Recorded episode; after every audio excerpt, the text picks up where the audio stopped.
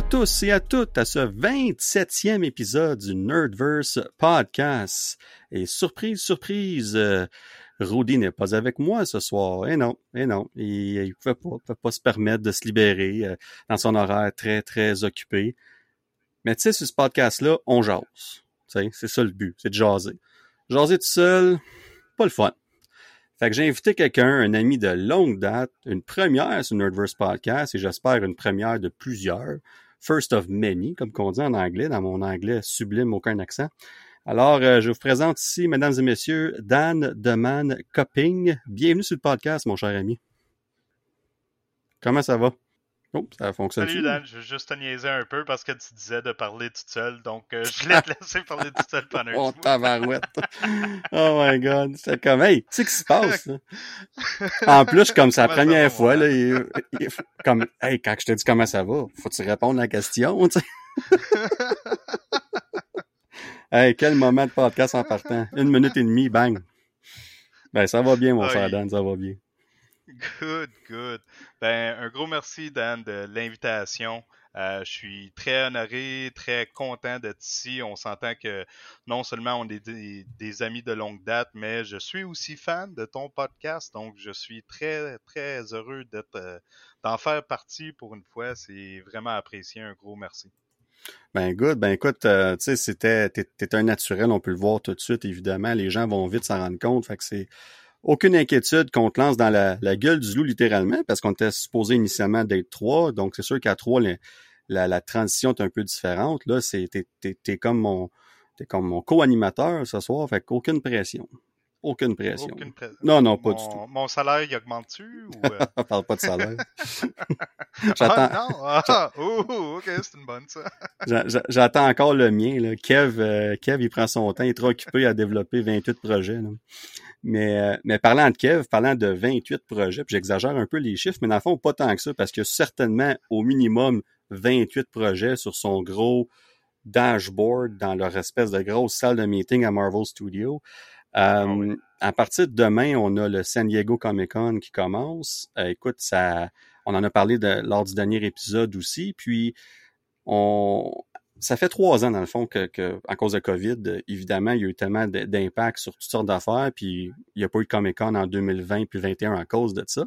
Il y en a eu en ligne, mais on s'entend que c'était vraiment pas la même chose du tout. Puis Marvel, il aime le, le- le- il aime, y aller en gros, tu sais, comme ils veulent du monde pour cheerer puis tout ça, tu sais. Fait que c'est le retour de Marvel et de DC à San Diego Comic Con. C'est ça qui m'a surpris aussi parce que DC, on, bon, on sait pas s'ils vont le refaire cette année, mais depuis deux ans, on le DC Fandom. Fait qu'on s'est tous dit, ben, peut-être qu'ils vont garder leurs annonces pour cet événement-là, mais clairement, euh, là, au début, on se disait, OK, ben, dans le cas de, de, de DC, on va avoir Black Adam. Ça, ça a été confirmé. The Rock va être présent. Après ça, on a dit Shazam va être présent. Euh, ça, c'est OK. Ça, c'est deux gros films quand même. Je me suis dit, ben, si on parle juste de ces deux films-là, c'est quand même, on en garde pour DC Fandom. Mais là, mon, mon cher Dan, la grosse rumeur qui est sortie, supposément que Henry Cavill serait, on va le présenter lors de cet événement-là samedi matin. Ben, en début d'après-midi dans notre cas, Oh! samedi matin. Ouais, c'est ça. Puis, si c'est le cas, si la rumeur est Monsieur vraie, reviendrait comme Superman ou. Ben, je pense que s'il revient en DC, il n'y a aucunement le choix de revenir comme Superman parce que le monde, ça fait des années, des années qu'ils veulent le voir revenir. Puis, on, même lui, il dit, c'est ça qu'on trouvait bizarre. Puis, tu nous as sûrement entendu en parler, moi, puis Rodney, une couple de fois. Moi, ça, ça nous fascine ça, de, de voir un- quelque chose aussi gros que DC. Leurs deux personnages principaux, c'est Batman et Superman. Puis, on, on en met un de côté complètement avec Superman, puis l'autre, on sait pas quoi faire. Ben là, on- je pense que c'est l'inverse. On veut trop faire avec dans le sens qu'il y a toujours des versions de Batman qui arrivent. Fait que, euh, ouais, fait que pour répondre à ta question, oui. il y en a euh, toujours constamment qui. ben c'est ça exactement. Puis, puis pour répondre à ta question, c'est, c'est, euh, je je suis pas mal certain que on, on va voir un, un, un Henry Cavill qui va revenir en tant que Superman dans le DCEU. C'est la rumeur, on verra, on va le savoir samedi. Mais si c'est le cas, c'est énorme, vraiment énorme. Ben moi, je suis vraiment content, honnêtement, qu'il reviendrait parce que, comme tu dis, comme les Batman, il y en a toujours un nouveau qui sort, tout le temps un nouvel acteur qui est sélectionné pour euh, la nouveauté des films. Un moment donné, ça, ça, ça, vient que ça perd un peu sa valeur. sais, ils ont fait la même chose exactement avec Spider-Man un peu. Euh, par contre, ils ont vraiment fait un bon comeback avec euh, le dernier film de Spider-Man qui est sorti.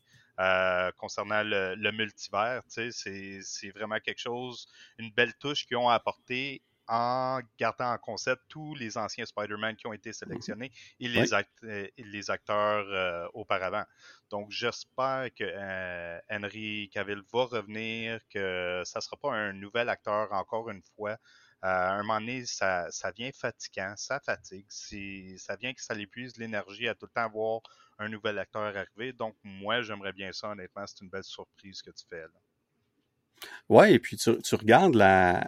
Tu parlais de Spider-Man, c'est un excellent point. Puis on a réussi à, à, se servir de quelque chose qui s'en venait un petit peu redondant. Puis on a réussi à en faire quelque chose de spécial avec No Way Home. Euh, mais encore là, on a dû se rendre là, puis on a dû avoir un concept qui existe dans le MCU et une deal sans précédent entre Marvel et Sony pour partager ces, personnages-là. Euh, puis on en est rendu là. Dans le cas de DC, ils appartiennent toutes. Là. Eux autres, il n'y a pas de. Tout ce qui est dit, euh, je voulais dire Warner Brothers, excusez-moi, dans le fond. Puis pour, ils appartiennent tout, tout, tout ce qui est DC. Fait qu'ils n'ont pas à s'inquiéter de. Ils peuvent faire ce qu'ils veulent avec. C'est ça qui me fascine. C'est que là, on était pour mettre Supergirl dans. Ben, pas on était. Supergirl va être dans Flash. Euh, ce qui est correct. C'est un personnage super dans les BD puis mérite sa place dans le DCEU. Mais de là à tasser Superman, ça faisait aucun sens. Puis là, il y a eu un, je sais pas si c'est au courant, mais euh, Discovery ont acheté, dans le fond, Warner Brothers. Il y a eu un merge, un merger qui s'est fait. Oui. Puis là, il y a eu beaucoup de changements qui s'est fait au niveau du leadership, au niveau de, la, section euh, cinéma, télé, puis tout ça. Puis au niveau de DC particulièrement, il y a beaucoup de changements qui est arrivé. Puis une des premières choses qu'ils ont dit dans les premières journées, c'est on va faire, on va, on va faire un revamp, on va changer des choses, puis on, on va faire, on va revenir autour de Superman et Batman. Puis c'est, c'est, ça. Là. Ben, c'est ça, tu sais, ils ont, ils ont apporté les changements, mais on s'entend que les changements n'étaient pas euh, drastique. Donc, ça n'a pas trop affecté au niveau des fans, euh, au, niveau de, leur productivité en même temps. ils ont quand même été avec un aspect relatif. Euh, Superman, bien sûr, un des deux plus gros icons de DC Universe. Donc, le fait qu'ils n'ont pas été trop loin, mais ils essaient quand même d'aller gros sur cette mesure mais tout le temps en restant dans le centre de l'intérêt de DC Universe, moi, je suis très content avec ça.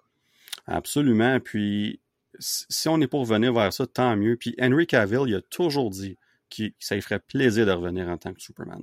Le gars, oui, il a fait des films, ben, The Witcher, qui est une série euh, très connue sur Netflix, puis qui va clairement y donner un rôle pour un certain temps encore. Mais encore là, tu veux hmm. pas juste te fier à ça. Tu vas avoir d'autres opportunités, tu vas avoir d'autres choses. Puis il a toujours adoré ce rôle-là. Puis il faut donner crédit à Zack Snyder c'est une des raisons pourquoi Henry Cavill avait aimé faire ce rôle-là, justement.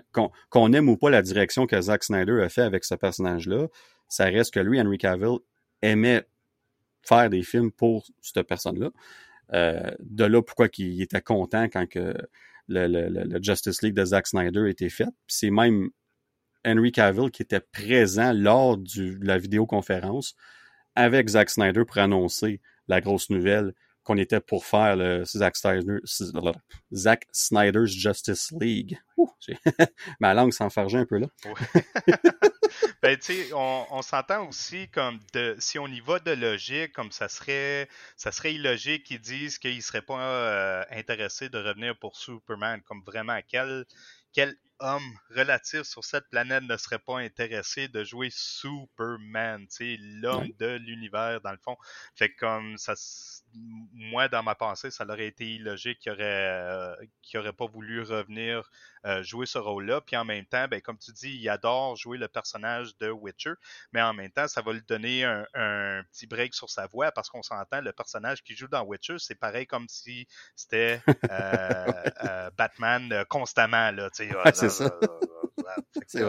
Il est comme, OK, bon, ben, j'envoie une meilleure voix, j'envoie un peu plus de, de front, de coffre. comme, ça va lui donner un peu euh, un petit break. une pause sur ses cordes vocales. c'est un très bon point. Écoute, c'est vraiment le premier point de, dans le pitch de vente qu'ils ont fait. Là. Écoute, tu n'auras pas à forcer ta voix. Là. Tu reviens, tu parles normal, let's go. Là, là. Un peu comme je t'ai dit au début, je suis comme utilise ta voix, c'est correct, mon Dan. c'est parfait comme ça.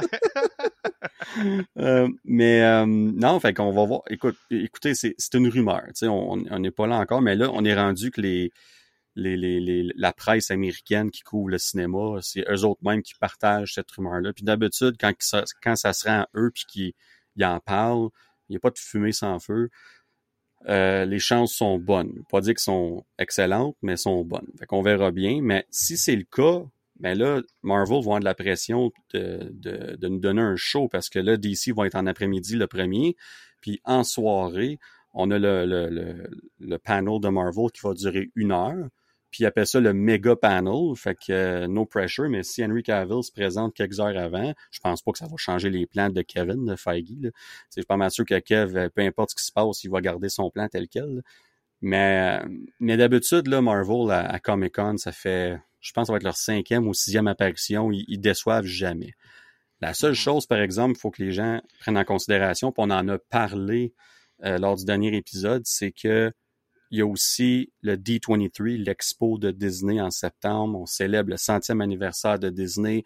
Marvel et Lucasfilm ont deux, ont un énorme panel, les deux ensemble. On va parler de toutes sortes d'affaires. Fait que c'est sûr qu'on va garder des annonces pour septembre.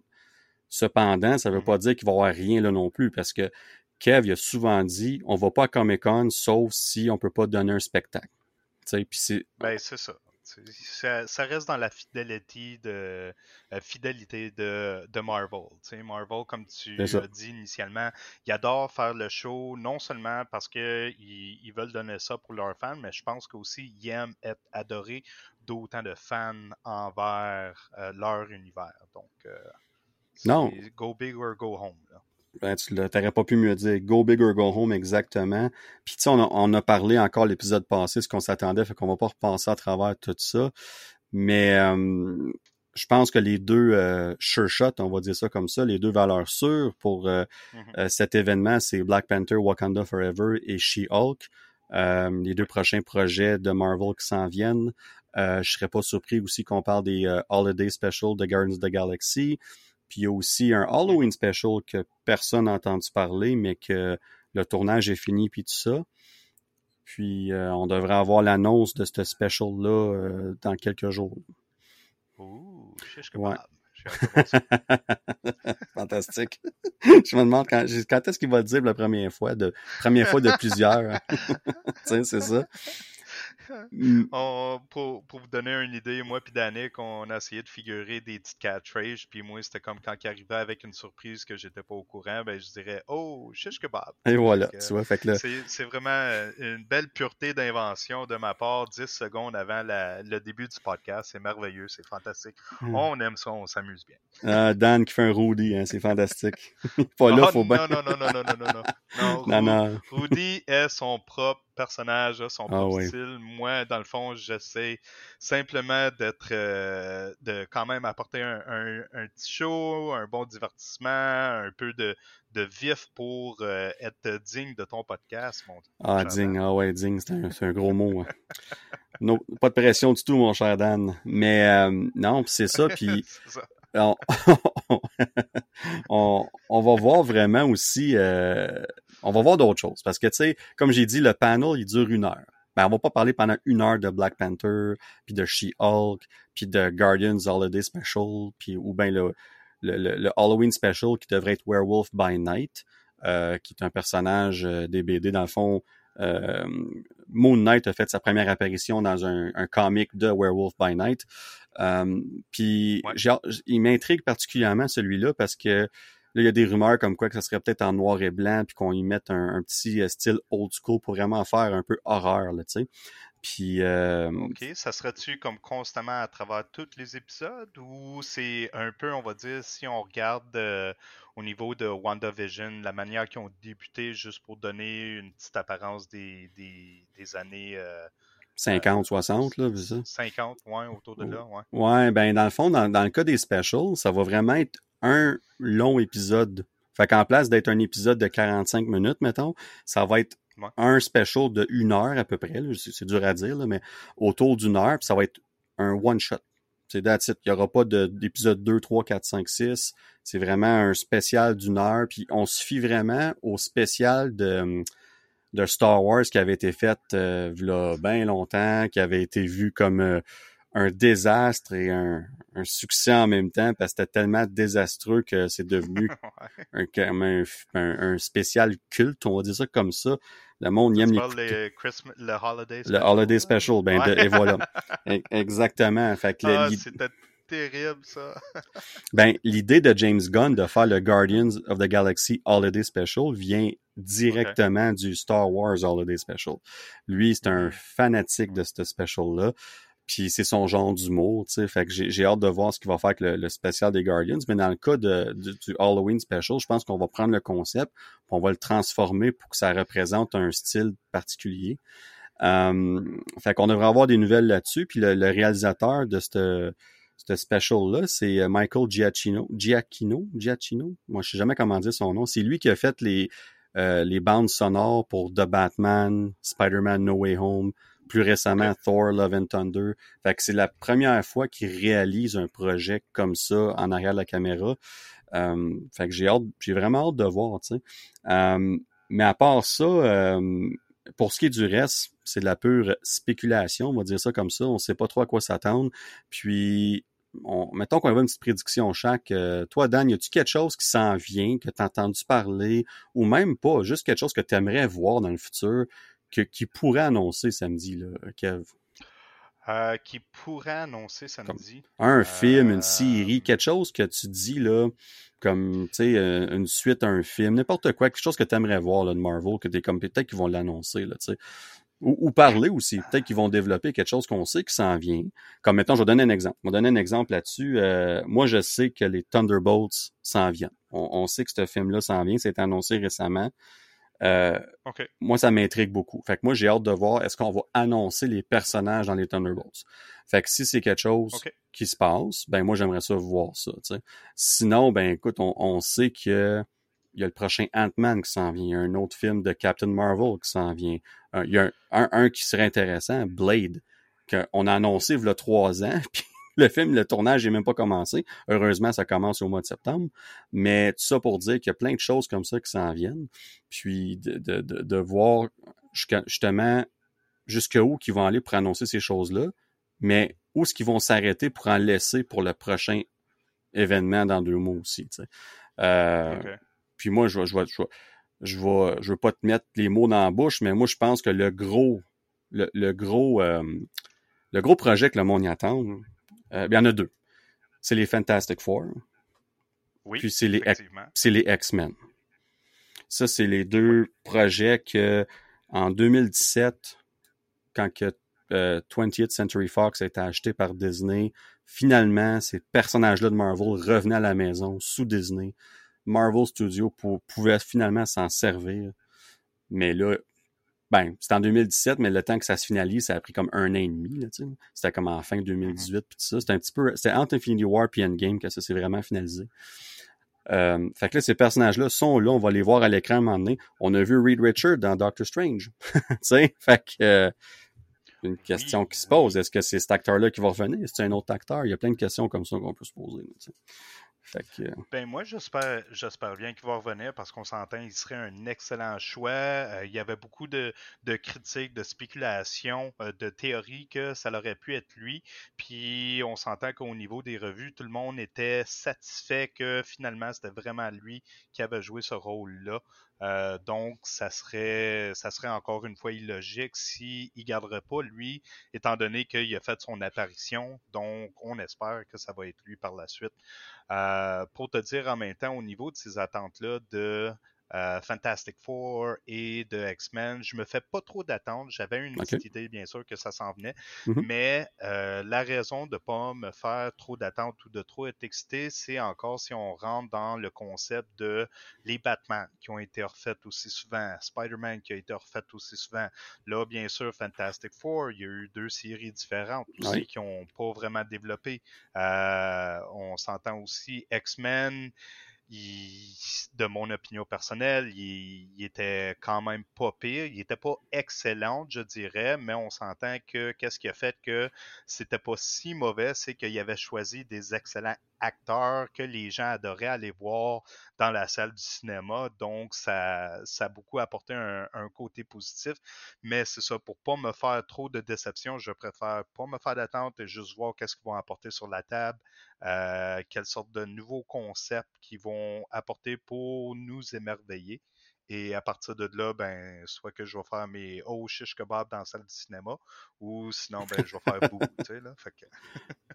ah, des, des, des, sages paroles, pas, pas le shish kebab, euh, je parlais de tout ce que tu as dit avant. c'est intéressant, puis il y a beaucoup de gens qui je parle qui, qui pensent exactement comme toi, puis c'est une bonne façon de voir les choses, parce que souvent, puis tu, tu parlais de WandaVision tantôt, il y a tellement de gens qui sont fait des théories puis des attentes avec WandaVision de semaine en semaine que c'était impossible de plaire à tout le monde rendu à la finale. Impossible. Fait que ça a fait en sorte que la série a été peut-être un peu moins appréciée par certains, uniquement à cause qu'il y avait des attentes démesurées. Fait, fait que ton point que tu apportes est excellent parce que oui, Fantastic Four, c'est deux fois qu'on l'essaye. Les X-Men, il y a eu des films pendant 18 ans. Et puis il y en a eu des bons, mais il y en a eu des vraiment mauvais aussi. Là. On va se dire les vraies affaires. Les deux derniers, là, Apocalypse et euh, Dark Phoenix, c'est, de la boîte, comme on dit à mon québécois. Là. C'est ça, comme tu sais, oui, j'ai aimé certains côtés de ces films-là à cause, bien sûr, on est habitué les, les, les, acteurs qui faisaient les personnages, on les aime bien. Par contre, euh, l'histoire manquait un peu de, de punch, tu sais, de, de get, de, de, de zas, tu sais, là, si on peut dire. Là. Donc. Euh, mais, mais Dark Phoenix, c'est un excellent point que tu viens d'emmener parce que Dark Phoenix, là, c'est ce que je me disais l'histoire était affreuse. Il n'y avait aucune scène d'action, à part peut-être la fin un petit peu. Là. Mais il n'y a rien qui ressortait. Le visuel était mauvais. Le, seul point positif de ce film-là, je trouve, c'était la musique. La musique était quand même bonne overall. Mais à part ça, il n'y avait rien. Rien du tout. Même les acteurs avaient l'air pas contents d'être là.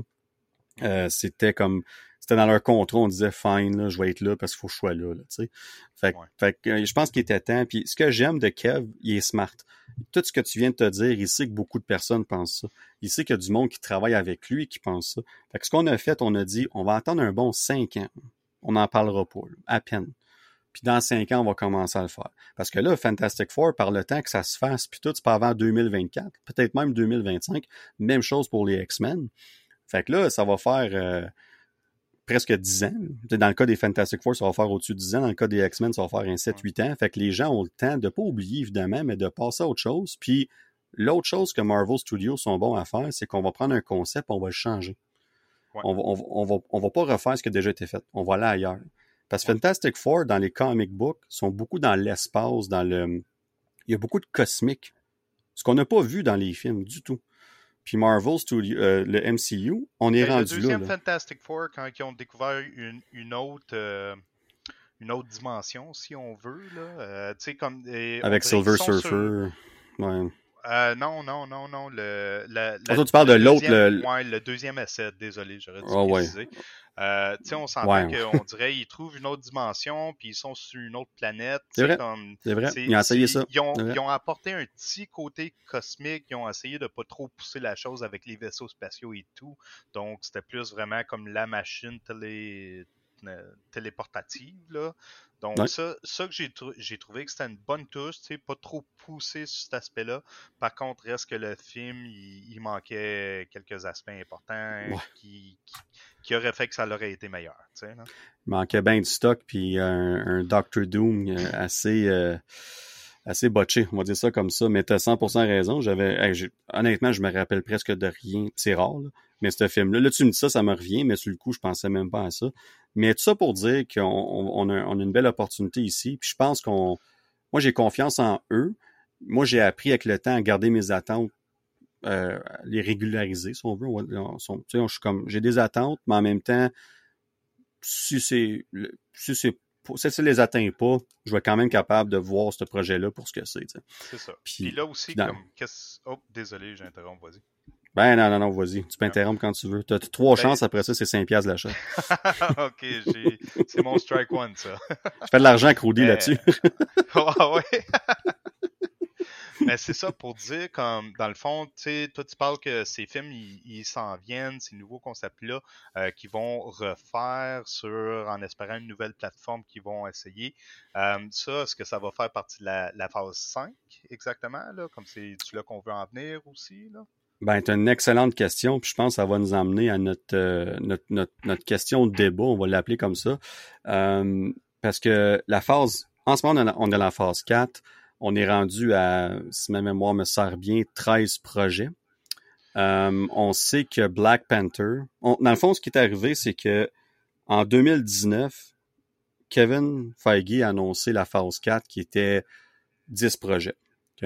Après ça, en septembre 2019, on a ajouté quatre autres projets à ça qui étaient Moon Knight, Miss Marvel, She-Hulk et Black Panther. Deux, Wakanda Forever, qu'on savait pas dans ce temps-là. Fait qu'on parle de 14 projets en tout et partout. Euh, fait que là, on en a. Dans le fond, c'était 15 si inclus What If, excuse la série d'animation. Fait que là, on en a 13, 12 ou 13, il en reste, il en reste deux. Il reste She-Hulk puis il reste Black Panther. Mais là, depuis ce temps-là, parce que ça fait quand même trois ans de ça, on a annoncé d'autres choses. On a annoncé The Marvels, on a annoncé Ant-Man Quantum Mania, on a annoncé Guardians Volume 3, on a annoncé Blade aussi. Est-ce que ces films-là font partie de la phase 4 ou la phase 5? La réalité, c'est qu'on ne sait même pas encore. Ben, c'est ça. On ne sait pas, tu sais, comme j'ai lu certains documents au niveau des critiques, puis d'après le président, Kevin sais, il paraît qu'il promet que les fans, ils, vont voir plus clair, tu sais, très bientôt. Comme je l'espère fort bien, car euh, il serait temps. Euh, après 12, 13 films et séries, les mythologies s'empilent, les vilains s'accumulent, euh, Thanos nous manque. On s'attend à avoir une idée plus claire et bien certain à savoir si la phase 5 est bien alignée. D'ailleurs, on, sait que la phase 4 de l'univers cinématographique de, du MCU qui a démarré euh, avec la série WandaVision, voyons, WandaVision, merci, sur euh, Disney Plus en janvier, puis avec Black Widow au cinéma en juillet. Euh, ça a été, de mon opinion, une merveilleuse introduction sur le nouvel arc narratif de la saga du multivers qui a succédé à la saga de l'infini des trois premières phrases du MCU. Kevin Feige a déjà commencé à teaser la prochaine saga, mais malheureusement, qui semble pas encore avoir un nom officiel ou une date officielle ou les films qui vont en faire partie. C'est un excellent point, puis je suis content parce que je pense que là, on peut vraiment appeler ça une question de débat parce qu'on va débattre un peu. Puis c'est fantastique. Je suis vraiment content de cette opinion-là, mon Dan, parce que dans le fond, la, question qu'on a ici, puis tu, l'as posée dans le fond, mais c'est vraiment où est-ce qu'on s'en va que la phase 4 et au-delà de ça? Parce que, un, on sait même pas la phase 4 se termine quand? Fait que ça, en partant, c'est. C'est pas que c'est un problème. moi, moi, ça me dérange pas. Mais mm-hmm. Puis pour bien des gens, comme moi, j'en fais partie, un moment donné, phase 4, 5, 6, est-ce que c'est-tu nécessaire qu'on les appelle comme ça? On devrait-tu plutôt juste dire, tu l'as dit tantôt, la saga de l'infini, l'Infinity Saga? Est-ce qu'au lieu de mettre des phases, on devrait pas mettre des sagas au lieu? Puis c'est une grosse ah, saga, puis tu dis, cette saga-là va avoir comme 42 projets. Tu sais, puis ça va se terminer avec Secret Wars. Puis on va appeler ça le Multiverse Saga, mettons. Tu sais. Puis là, ça, ça inclut la phase 4, 5, puis 6, mettons. Tu sais. Fait que la, question à, se pose très certainement. Puis, puis l'autre aspect, c'est, tu l'as très bien dit, puis j'ai aimé ce que tu as dit quand tu parlais des vilains, puis que Thanos nous manquait, puis tout ça. Puis, c'est vrai, parce qu'en ce moment, je pense que le, le projet qui a fait le meilleur travail à, nous à nous introduire un, concept, un personnage qui pourrait être un, big bad, c'est Loki. Puis je parle pas, je parle de la série Loki et non pas du personnage Loki. Mais dans la série Loki, on a He Who Remains qui va devenir Kang the Conqueror. Puis on sait que Kang va avoir un, gros rôle. C'est un, gros big bad dans les comic books. Euh, puis on sait qu'il va avoir un rôle prédominant. On va le voir dans Ant-Man and the Wasp Quantum Mania aussi, d'ailleurs, euh, en février prochain. Fait, que de se dire, de, se poser la question, de dire où est-ce qu'on s'en va avec ça, Puis je pense que si on prend un recul un petit peu, puis on se dit, on vient de passer à travers trois phases qui étaient une vingtaine de projets. On a fini ça en force avec Infinity War puis Endgame. C'était énorme. Fait qu'en partant, tu sais que tu peux pas refaire ça comme pendant un méchant bout. Là. Tu dois reconstruire Ben, vers quelque ça, chose. pas straight off the bat, là, comme on peut pas rester euh, continuellement dans, dans un, un high de, de, de- d'aspect wow, là, comme un moment donné, il faut que ça, ça replonge, ça se calme, puis Eh oui. Tu sais, ça leur pogne un pic qui va nous faire émerveiller les yeux, faire faire des puis tu sais, être en salle de cinéma, puis tu donnes des tapes continuellement sur euh, l'épaule de ton ami, ah, t'as-tu vu ça, t'as-tu vu ça, tu sais, comme. Ouais. C'est, Ouais, ben, comme- C'est ça qu'on veut. Comme Ah. dans Endgame, le marteau, c'était comme oh wow, il... Captain America prend le- il vient de prendre Mjolnir, le Mew Mew. Finalement, oui, T'sais. finalement, comme, comme moi, c'était au lieu de faire comme des gros yeux, on dirait que euh, comme c'est comme si je venais de me, me saucer dans un, un, un bain chaud là. J'étais comme un ah, spoil. finalement, on le voit it. Puis honnêtement, ils ont fait une bonne job sur la scène d'action entre Captain America et Thanos. Comme moi là, j'ai j'avais une petite larme qu'il a fallu que comme Ah, je, je repousse à l'intérieur là pour pas que tous les autres boys me voient à côté là. Mais non. Donc j'étais un de ceux-là. T'étais là, nous. c'est ça là. Ouais. Moi je l'ai vu. Mais, mais tu sais, comme oui, la, la direction est moins linéaire que lors de la Infinity Saga, mais moi, comme honnêtement, je suis plus excité que déstabilisé par tout ceci. Et je t'explique pourquoi, mon Dan. Comme tu sais que moi, j'ai appartenu à un club vidéo pendant plusieurs années. J'en ai vu des films plus que la moyenne des gens et j'ai développé un talent extraordinaire à découvrir la suite des histoires en avance de tout le monde. Tu sais, qui qui va mourir, qui qui va survivre, qui qui va revirer, etc. Bref, j'étais capable de vraiment comme le savoir, Prédire ça, là, bien- ouais. prédire ça en avance. Euh, dans la phase 4 du MCU, qui est littéralement une phase de transition, nouveau format, nouveau personnage, euh, pas de film Avengers, tant que ça. Euh, cette phase introduit véritablement les toutes premières séries réellement interconnectées avec les films de l'univers cinématographique Marvel. Donc, on peut comprendre avec toutes ces nouveautés, en parlant bien sûr des histoires, les personnages, les héros, etc. On sent la déstabilisation des fans, à savoir où tout cela va mener, quel est le but réel, la conclusion, le grand méchant, bref.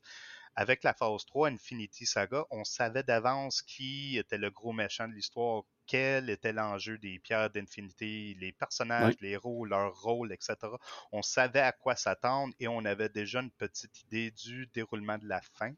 Tandis qu'en ce moment, c'est pas le cas. On, on est effectivement dans l'inconnu du déroulement, de la suite, du but. Et pour ma part, moi, personnellement, je suis excité. J'aime finalement être un peu Ouais. défié au niveau de figurer quelle est la suite. Ben, on va le voir. c'est uniquement ça. Non, t'as- mis le doigt dessus. C'est nouveau, c'est différent. On essaie quelque chose de différent parce que une des critiques que les critiques, j'aurais peut-être dû dire un autre mot, critique des critiques, mais que les critiques avaient dans, C'est nous, dans ça. le- Ouais, c'est ça. Ouais, moi, en tout cas, euh, je serai pas diplômé critique de l'année, moi, dire. Euh, ben trop positif, ça a l'air.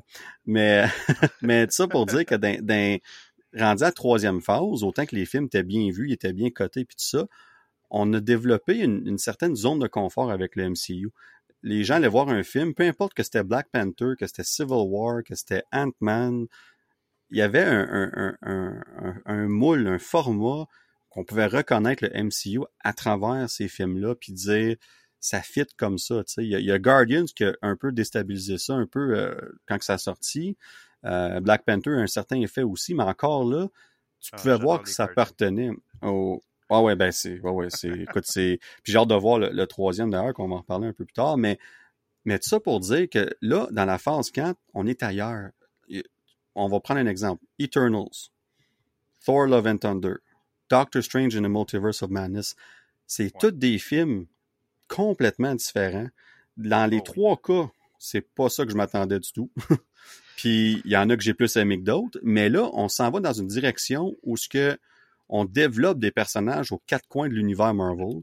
On développe des différentes histoires qu'on sait pas encore ce que ça s'en va. Mais faisons confiance au système.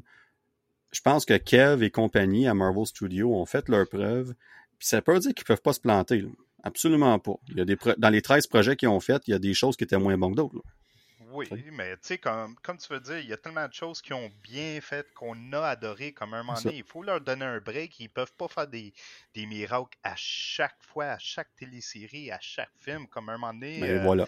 Tu sais, c'est comme, euh, tu sais, toi, t'es papa, puis on va dire ta fille, euh, je suis sûr qu'il y a eu une période qu'elle disait papa avant, avant pendant que tu accouchais, comme raconte-moi une histoire, quelque chose, ben tu sais, à un moment donné, tu, tu viens, tu manques d'idées, là, comme tu as besoin d'un petit break pour reformuler, euh, repréparer des histoires, tu sais, c'est, ah je pense qu'ils sont rendus à ce point-là. Là, ils ont besoin, puis veux, veux pas, eux autres aussi, ils ont passé à travers la pandémie avec toutes les restrictions, comme je peux pas, je veux même pas imaginer comment que ça a dû être dans les, les, les salles, les, les, préparations, tout ce, ce, ce, ce casse-tête-là à avoir à ah dealer avec, en même temps d'essayer de faire le, le, le mieux qu'ils peuvent pour divertir, pour nous satisfaire, nous les fans. Comme un moment donné, il faut dire OK, OK, OK. Le break qui est mérité. Ouais, ben c'est ça, absolument. Puis je pense que dans le fond, Marvel Studios, puis Kev et compagnie sont victimes de leur propre succès en ce moment. La barre est tellement haute que c'est difficile d'aller la rechercher constamment.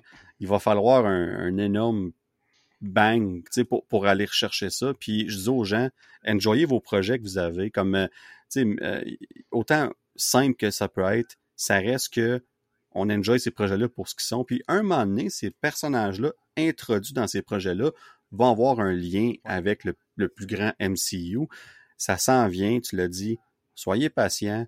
Puis, puis de, de voir aussi, euh, moi, ce qui m'a frappé un peu, je fais une petite parenthèse, mais Miss Marvel vient de finir. Puis mm-hmm. j'irai pas en spoiler, euh, mais il y a un événement, parce qu'on va en parler au prochain épisode, mais il y a un événement qui se passe vers la fin de la série. Puis le, le réalisateur en parlait, genre, puis lui, il était tout excité de ça, puis il est comme, là, je allé voir Kev, puis j'ai demandé comme, ah, c'est quoi la suite de ça? Puis Kev, il a répondu, pour l'instant, c'est ça que tu mets dans ton script, c'est ça que tu mets dans ta scène avec ce personnage-là. Puis si tu reviens pour le prochain projet, ben, tu vas en savoir un peu plus dans le prochain projet. C'est fou comme ils gardent tout top secret, genre. Puis il y, a juste très peu de personnes qui le savent. Puis même eux autres, leur but, c'est de faire un projet qui se tient tout seul. Puis il y a une coupe de liens qui est introduit là par Kev. Puis il faut juste qu'ils mettent, faut juste qu'ils mettent sur, dans les projets. Puis le reste, Kev va s'en occuper. Puis c'est ça que c'est. Fait ben, il, va, il, va, faire de quoi avec ça. Sais, à un moment donné, c'est aussi c'est une confiance qu'il faut bâtir avec un projet qui va apporter d'autres projets, tu sais, parce qu'on on s'entend un des aspects les plus déstabilisants pour euh, le monde du cinéma, c'est quand que euh, quelqu'un euh, qui joue un rôle important, que ce soit un acteur ou un producteur ou peu importe, ne revient pas continuer un projet qui a déjà été débuté, qu'on avait prévu garder cette personne pour apporter euh, une meilleure performance, euh, ben ça, ça se déstabilise. Là, il faut reformuler des plans par-dessus plans, puis des fois, malheureusement, il y a aussi une limite de temps, donc ça ne laisse pas l'opportunité de développer quelque chose d'aussi extraordinaire qu'on aurait voulu si on aurait pu rester avec le plan initial. Absolument, 100% raison. Mais écoute, je pensais qu'on aurait débattu plus que ça. Finalement, on était d'accord, mais qu'est-ce que tu veux? quand on l'a, on l'a. Hein. Quand on l'a, on l'a. Comme ils disent en anglais, great mind thinks, uh, thinks uh, alike. Thinks alike, exactement ça.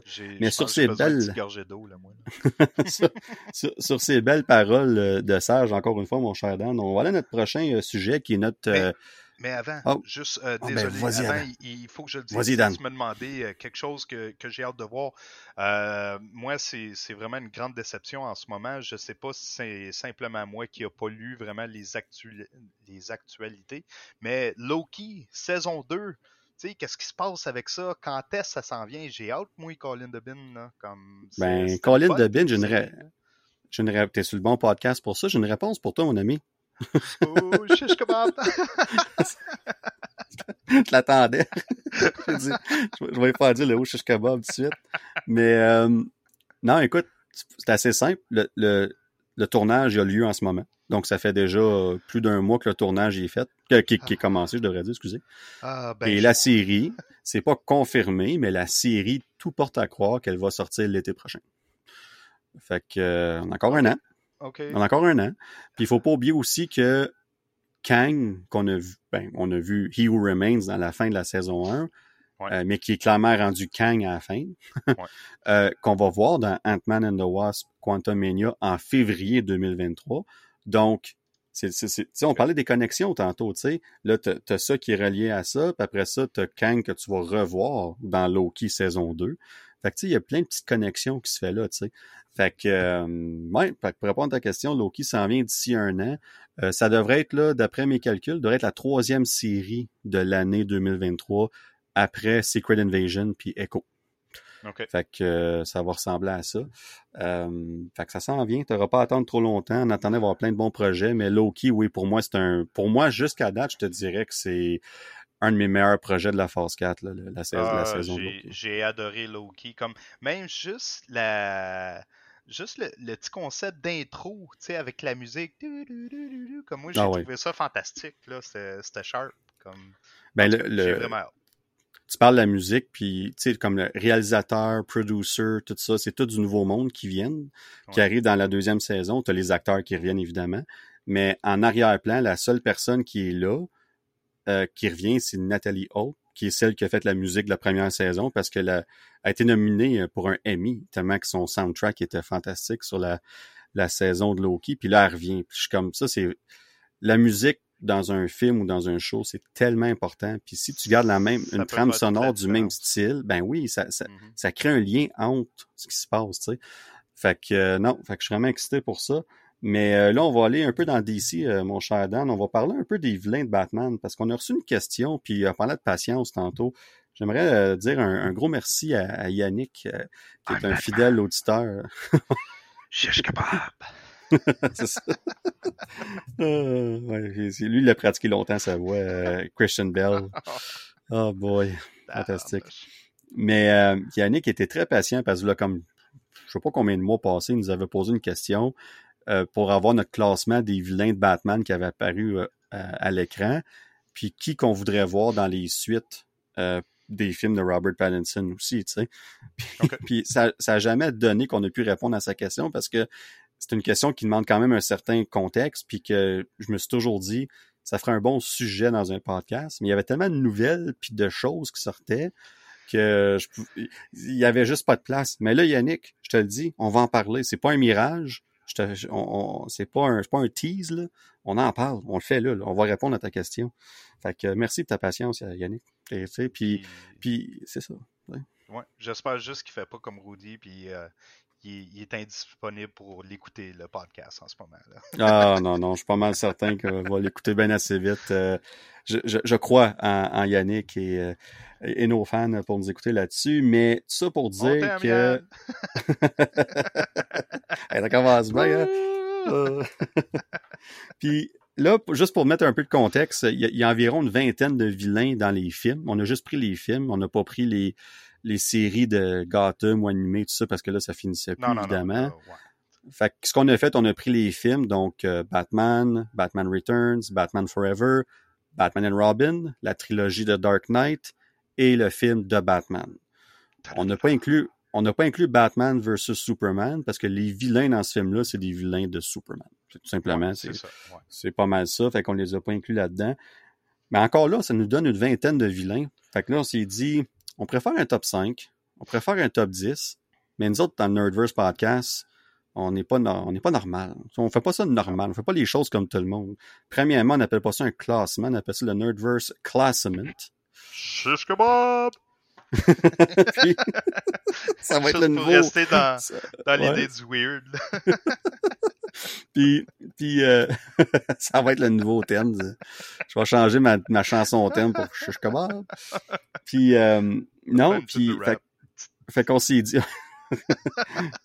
fait qu'on s'est dit, on va se faire un, beau, euh, un beau top 7. On va faire ça, le, ça fait un 33% des vilains qu'il y a à peu près. Fait qu'on y va avec un top 7. Puis là, Dan, tu as vu la liste. Fait que sans nommer la liste, OK? Je vais te poser une question. Est-ce qu'il y a un vilain que toi, un méchant de Batman qui a ressorti du lot pour toi, mais qui apparaît pas sur notre liste qu'on va donner? Euh, T'as-tu une mention honorable ou deux là, comme, qui sont pas là, mais que t'es comme moi, moi, ce vilain-là aurait fait mon top 7.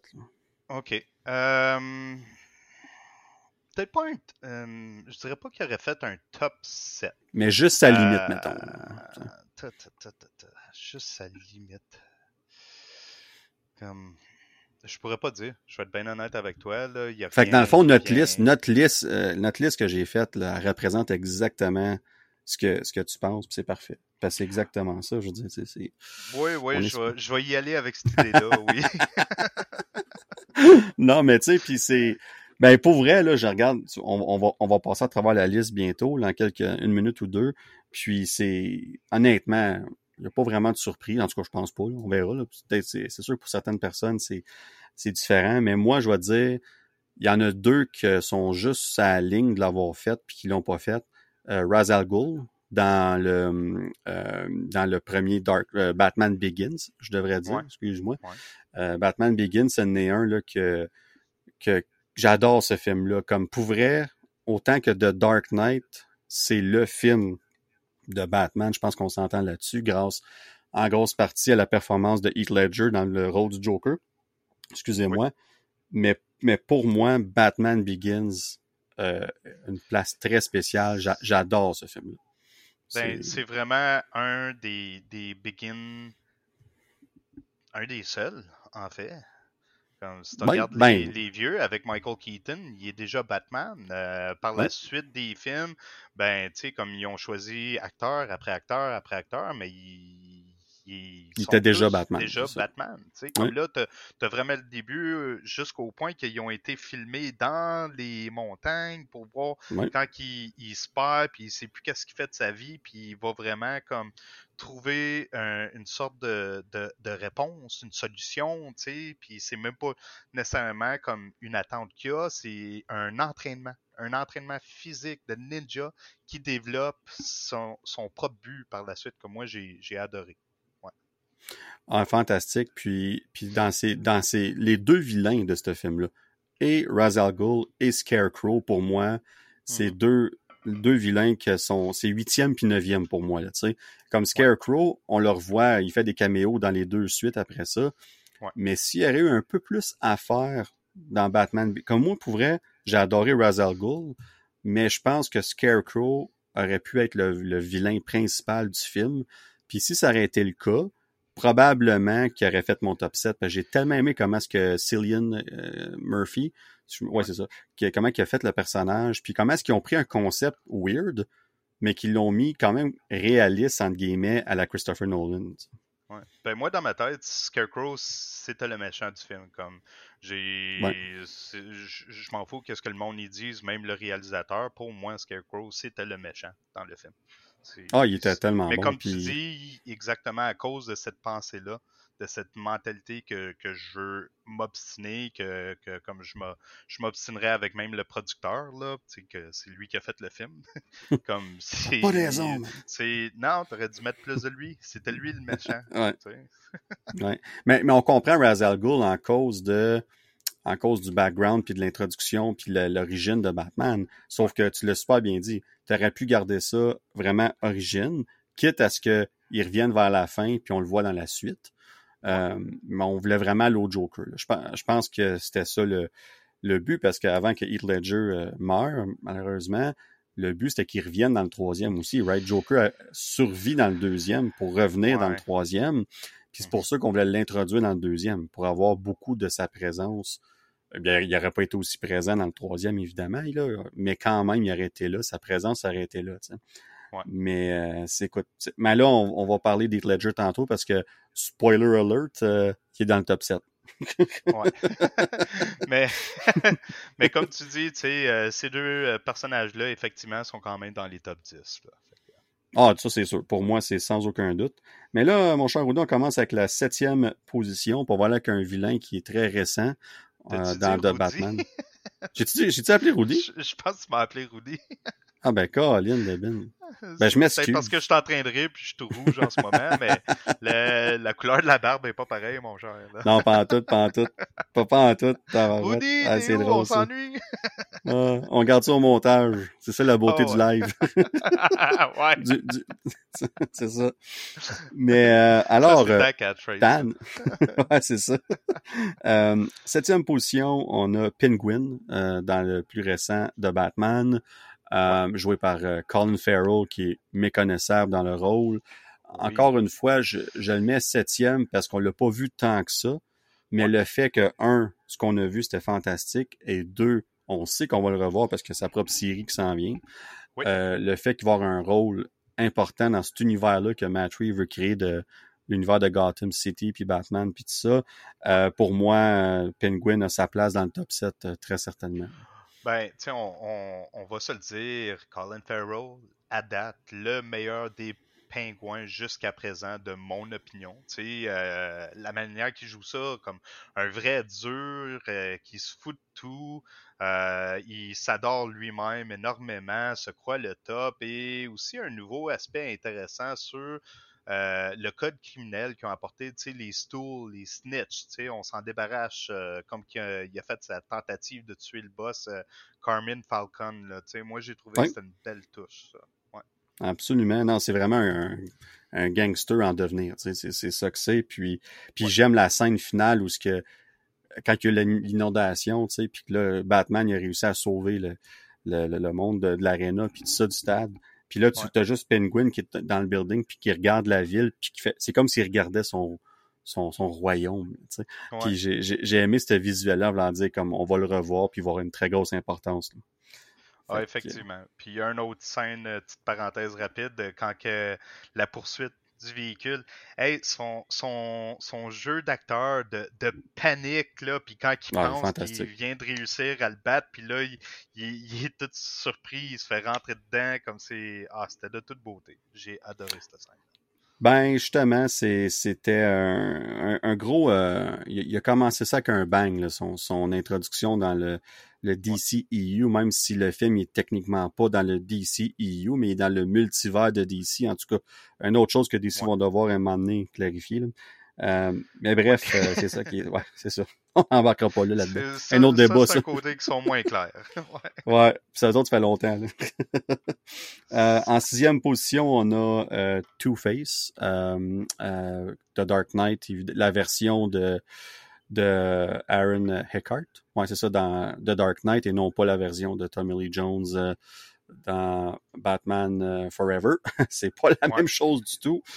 euh, moi, j'ai adoré Two-Face, puis un peu comme Scarecrow tantôt, si Two-Face aurait été plus dans le film, il aurait été encore plus haut sur ma liste, tellement que j'ai aimé ce qu'ils ont fait. Puis c'est pas juste Two-Face quand il est Two-Face, c'est quand il est Harvey Dent, puis l'évolution de comment que son personnage part à se rendre vers Two-Face. Puis au début du film, il veut sauver Gotham. C'est comme le, chevalier blanc euh, de Gotham. Puis t'arrives à la fin, puis il est prêt à, prêt à tuer le kid du, commissionnaire, du commissaire, commissionnaire Gordon, juste pour passer un point. C'est, c'est, il, ben, il va de loin.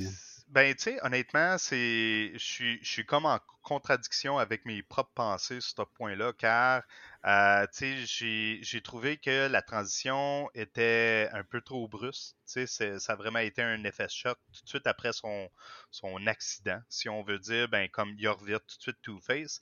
Mais la contradiction que j'ai aussi, c'est que il revient fou tout simplement. Tu sais, ah, comme ben il, vient de perdre sa face, puis non seulement ça, le plus important point, il vient de perdre la personne qu'il aimait le plus au ben monde. La personne qui voulait marier. Donc, il, on va se le dire comme en bon québécois, il a reviré sur le top, simplement. Fait que c'est comme mes deux pensées qui se contredisent en, en même temps, mais je sais pas s'il aurait pu faire ça d'une autre manière. C'est, je pense qu'il aurait fallu un film qui, qui dure un peu plus longtemps pour trouver le juste milieu nécessaire.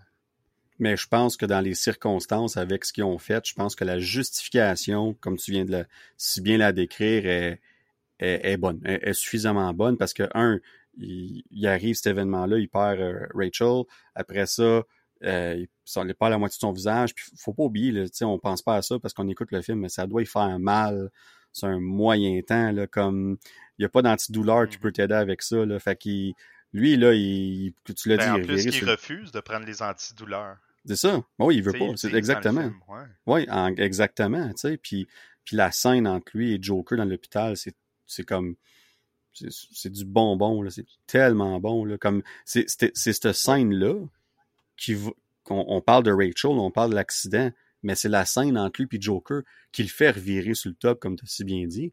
C'est, Joker qui le convainc dans le fond, littéralement. C'est, Oui, ça qui arrive dans le moment. Tu sais, puis euh, on vas-y. ces éléments.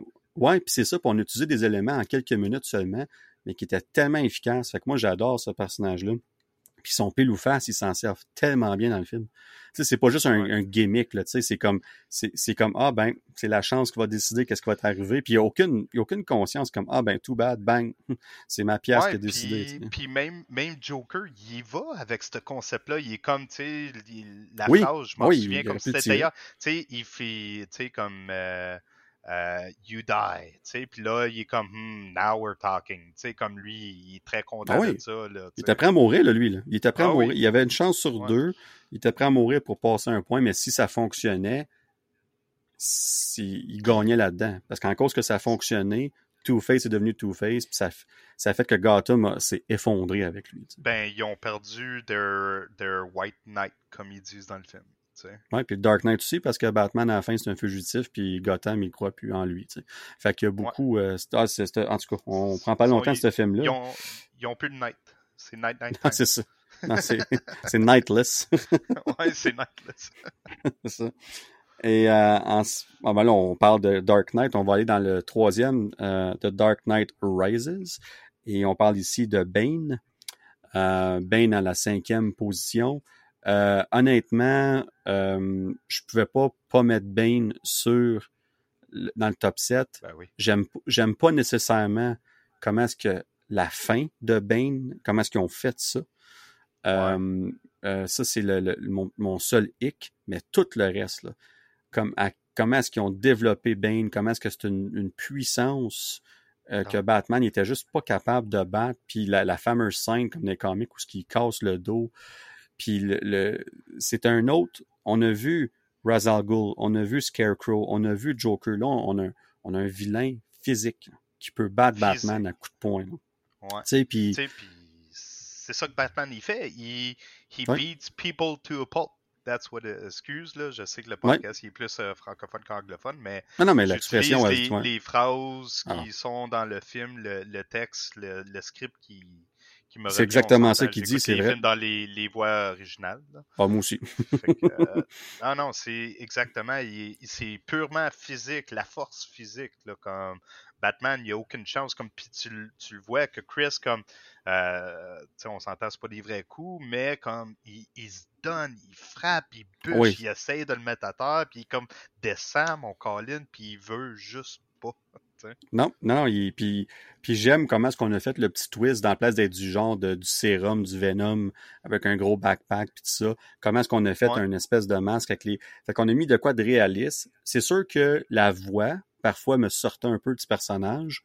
Euh, des fois, c'était c'était très comme euh, radiophonique avec le, le, le- le background, mais on comprend pourquoi. Puis je te dirais que dans 90% du temps, je comprenais très bien ce qu'il disait. Fait que c'était rarement un problème. Une couple de fois, là, je suis comme, ah, je suis pas sûr qu'est-ce qu'il a dit. Ben, tu sais, c'est- le nouveau aspect euh, des films d'aujourd'hui, depuis, euh, tu sais, plus quelques années maintenant, on s'entend.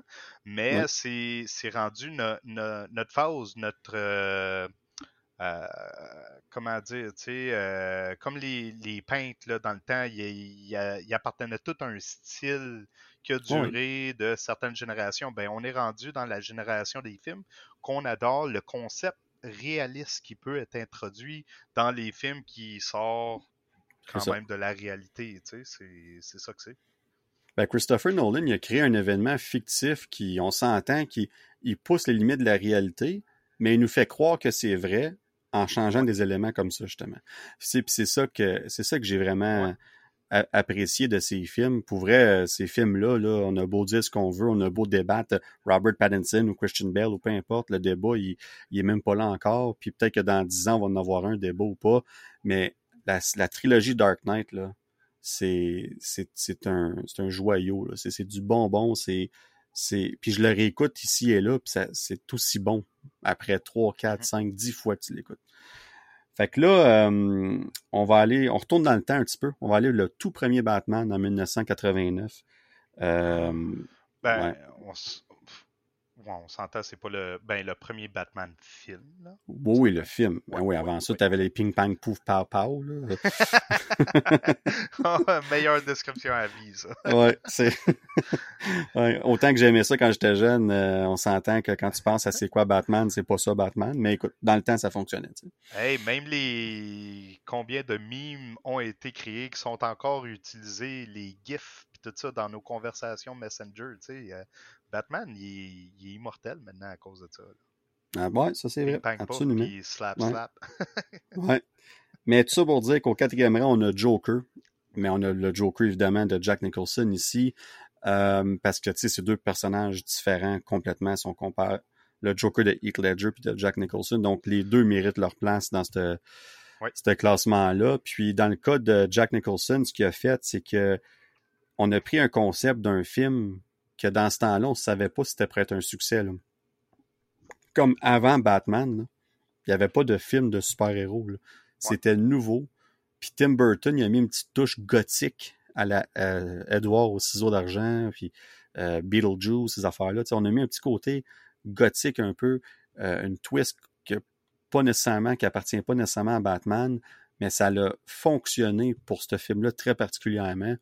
Puis le Joker là-dedans, il est, il est over the top, mais ça fonctionne tellement bien. Puis Jack Nicholson, là, c'était l'acteur parfait dans le moment pour faire ce rôle-là. Ben, pour vrai, là, ça... Il y avait le sourire naturel ah, que aucun autre acteur a. C'est vraiment euh, euh, vive intégration de son propre visage de tous les jours. Là. Fait comme. Il n'y avait, pas de il y avait pas vraiment besoin de make-up. Ah non, puis moi, ce rôle-là m'a marqué.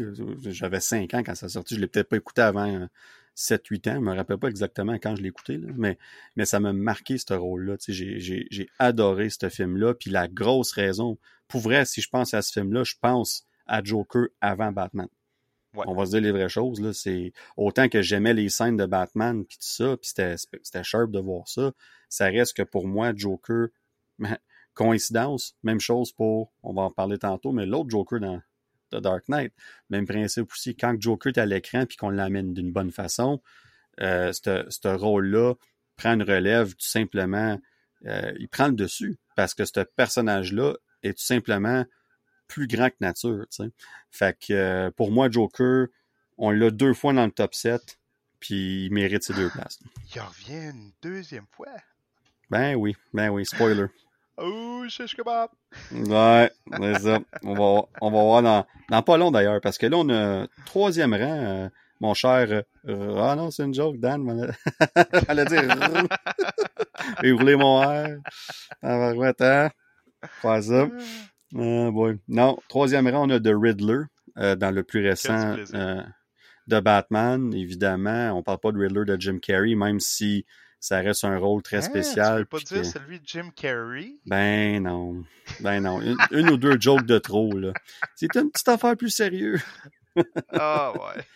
Mais pour vrai, dans le temps, ça marchait pas. Je dois avouer que quand j'écoutais Batman Forever, ça, ça fonctionnait, mais, écoute, on va dire les vraies choses. Là, il n'y a aucunement sa place dans un top de. Ben, moi, je dis ça pour moi. Pour quelqu'un d'autre, ça peut être son vilain préféré, puis je respecte ça. Là.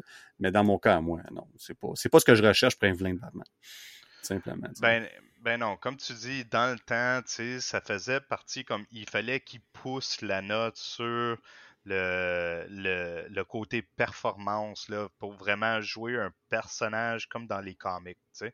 Fait que euh, c'est sûr, ça faisait partie du, du style à ce moment-là. Mais comme on regarde ça aujourd'hui, puis on compare à aujourd'hui, comme on peut pas on peut même pas comparer les deux Riddler. Euh, la manière qu'il a, fait ça dans le film le plus récent, c'est tellement deux psychologique, c'est incroyable. Non, c'est deux extrêmes, mais j'aime tellement ce qu'on a fait. On s'est fié au Zodiac Killer dans le film Zodiac, on s'est fié à, à mm-hmm. Seven. On a pris des éléments sombres, de, excusez l'anglicisme, mais disturbing, tu sais. Puis c'est tout ce qu'on a réussi à faire avec ce personnage-là. Puis j'aime, on a, même si le costume est très différent de ce qu'on est habitué à Riddler, on garde les touches de verre, on, garde les touches des, points d'interrogation, les questions, les, tu sais, fait que les, les, bonnes touches sont là pour qu'on se rappelle que c'est Riddler, évidemment. Mais moi, j'ai adoré, adoré sa performance dans le film. Euh, pas au point de, de, voler la vedette à Batman tant qu'à moi dans le film, mais c'est pas ça le but. Mais euh, pour vrai, on pouvait voir que Batman était. Puis c'est ce que j'ai aimé de ce film-là aussi, c'est que Batman est à ses débuts, ish, de ça comme ça, deuxième année. Puis il y a de la misère, même s'il est smart, il y a de la misère à figurer les, les, les, les, euh, les énigmes de Riddler. Puis il y a de la misère puis on, pense qu'il a raison, puis à la fin, il se rend compte qu'il avait mal figuré telle chose, qui a mené ailleurs, puis le Riddler, il a presque gagné, dans le fond, presque gagné, tu sais, fait que c'est... Ah oui, belle, il bonne performance. bien fait son, son jeu, comme, tu sais, on s'entend, euh, si on retourne à la base du concept du personnage de Batman. Batman est non seulement une personne riche euh, qui sait se battre, mais euh, qui a un passé troublant qui l'apporte à devenir euh, son, son, son, personnage de Batman, mais aussi il est une personne extrêmement intelligente avec un IQ beaucoup plus élevé que la moyenne. Si je me souviens, je pense que le chiffre c'est comme 240 ou quelque chose de même dans les comics. Oh, oui, oui, donc là, on, voit quelqu'un qui peut finalement compétitionner avec lui sur le niveau intellectuel, tu sais. Donc j'ai puis non seulement que c'est sur ce niveau-là, mais à cause de ça, ça l'affecte l'aspect psychologique du film. Comme lui, il pense avoir trouvé les énigmes, mais plus que le, le film déroule, plus que tu vois qu'il est incertain de la situation jusqu'au punch que Oh my god, je me suis vraiment fait jouer. Je suis exactement où ce qu'il me veut en ce moment. J'ai lui dans sa tête, il, pense déjà avoir perdu là. Comme tu viens de dire là, c'est tout à fait, c'était de toute beauté.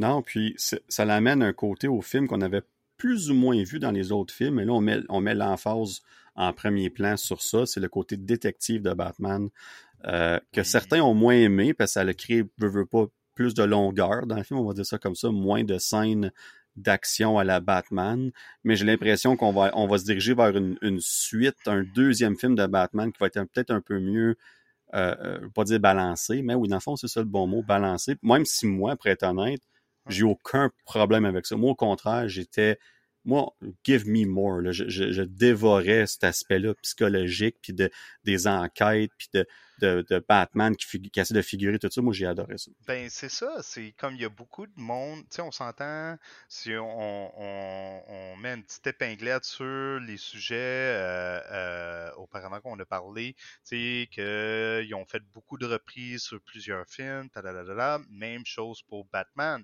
Il y a eu beaucoup de films, beaucoup d'acteurs, beaucoup de concepts, beaucoup de styles différents. Par contre, si on revient à la base de Batman, personne intelligente, le meilleur détective du monde. Ah, voilà. Donc, les autres, ils ont vraiment été avec le concept, OK, comme on est en train de se perdre avec Batman, revenons à la source, revenons à la base. Puis honnêtement, moi, j'ai pas été déçu de ce film-là. J'ai bien aimé. Non, moi j'ai adoré ça. Puis euh, Riddler mérite sa place amplement dans le top 3 en ce moment. Et là, on, euh, en deuxième position, on a Catwoman dans Batman Returns, donc en 92, joué par euh, Michelle Pfeiffer.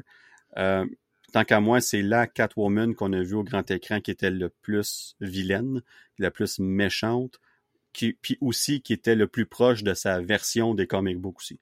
Parce que il y a eu plusieurs versions, on va se dire les vraies choses, mais pour moi, Catwoman, c'est est méchante, mais elle a une conscience. Puis il y a une limite qui n'est pas prête nécessairement à toujours aller. On a joué avec ça dans les deux autres versions, que ce soit Dark Knight Rises puis de Batman. Mais je trouve que dans. On va prendre un exemple, la plus récente qu'on a vue dans The Batman. Là, on est allé safe, dans le sens qu'elle était super bonne dans son rôle. Ça jouait bien avec le côté romantique de Batman puis tout ça. On voit qu'elle a un côté euh, rebelle, puis qu'elle veut faire à sa tête, puis tout. Fait qu'on on met cette emphase-là, c'est bien, mais tout le long du film, je, je, en aucun temps, je, je, vais croire l'idée qu'elle pourrait trahir Batman. Puis, puis c'est ce qui c'est ce qu'il y avait avec les deux autres, puis avec avec, dans, évidemment, dans Batman Returns, on a poussé la note, est vraiment méchante jusqu'à. Mais pour vrai, moi, j'ai adoré sa performance en Catwoman. Euh, ouais. C'était. Oh oui. Ben, tu sais, on, on, on, va se le dire, euh, comme Catwoman est, est, plus une criminelle qu'une qu'une vilaine. Euh, Moi, je comprends ce que tu veux dire. elle, a, ouais, elle, fait ses propres règles, elle, a sa propre vie, elle se de, de, personnes comme si s'il y a peut-être une personne importante dans sa vie, ben il y en, il y en a juste une. Puis habituellement, c'est relatif, famille ou une amie très proche, exactement comme qu'on a, on a vu dans le dernier film. Euh, donc, elle, elle, like, she's not a bad person. Elle, elle, ne joue pas une vilaine. Elle est une criminelle. Elle va voler pour ses propres profits. Bien sûr, elle va mettre euh, elle-même en avant de tout le monde. Par contre, elle, elle, va refuser de, comme tu as dit, de franchir une certaine ligne. Une certaine Pareil comme que Batman il fait, lui, il, va mettre tout les à, à, terre, mais il tuera pas personne. Ça. Ouais, c'est ça. Ouais. Non, c'est pour ça que je pense que ça l'apportait tout le temps un côté euh, un, côté romantique entre les deux parce que ah, ben oui, tout le temps. une petite notion, il y avait la même façon de penser. Tu sais. Oui, c'est juste qu'ils l'interprétaient différemment, mais ultimement, ils ont le même concept. C'est leur vision, euh, vision, leur vision. Là, quand je dis, en tout cas, quand je disais, quand je disais version, c'est version, là, je dis vision. En tout cas. Ouais, gars, de la musique avec mes S. Mais... Je te d'eau. ouais, c'est ça, ouais, t'as vu. Mais euh, dans, euh, ils ont la même vision, mais on, il, y a, il, il, l'exécute d'une façon différente. Puis c'est ça que cette, relation-là est toujours excellente entre les deux. Puis dans les trois cas qu'on l'a vu, ça semblait pas recyclé comme tu disais, c'était différent à chaque fois. Puis d'ailleurs, dans le dernier Batman, même j'ai préféré le, le, Catwoman de 92, euh, excuse-moi, ultimement, euh, ce qu'ils ont fait dans le dernier film était fantastique aussi. Puis j'ai hâte de voir ce que ce personnage-là va aller. Parce que là, c'est l'introduction de Catwoman. Fait qu'on va voir jusqu'où qu'elle va être prête à aller. Il faut pas, faut pas oublier ça non plus. Parce que peut-être dans deux, trois films, on va la revoir. Puis je vais me dire, elle est meilleure que la Catwoman de Michelle Pfeiffer. c'est très possible que, que je change mon fusil d'épaule là-dessus. Mais, mais là, mon cher euh, Dan, on y va pour le top 1. Et ici, là, je pense que c'est unanime. On se posera pas de questions. Comment? Croc. non, mais non. Dan, tu sais bien c'est qui. Je parle. Tu sais c'est qui numéro un, là? C'est Mr. Freeze. Ah! C'était l'autre, je t'ai pour dire, mais. ouais. Ben, franchement, évidemment. Alors, Mr. Freeze, non, c'est pas vrai. ben oui. j'aurais, dû, j'aurais dû en parler un peu. Le monde, il a fait comme cassé qui dit là. Ah, eh, ben, non. On, ben va en reparler de Mr. Freeze. ouais, c'est ça. Exactement. Bon, on a vendu le punch tantôt, mais évidemment, à première place, c'est sans équivoque, c'est Joker de Heath Ledger dans The Dark Knight. Je pense que il y a, le, il y a la pole position, puis bonne chance au vilain qui va le détrôner parce que c'est même pas parce que l'acteur est décédé, c'est c'est ah, ça vaut de-là de ça. Le, rôle est c'est approprié le rôle. Les gens qui ont fait le Joker après lui se fiaient à lui, Puis puis soit pour prendre des, des, des, des, plis, tout ça, ou pour se dire, je vais faire de quoi complètement différent.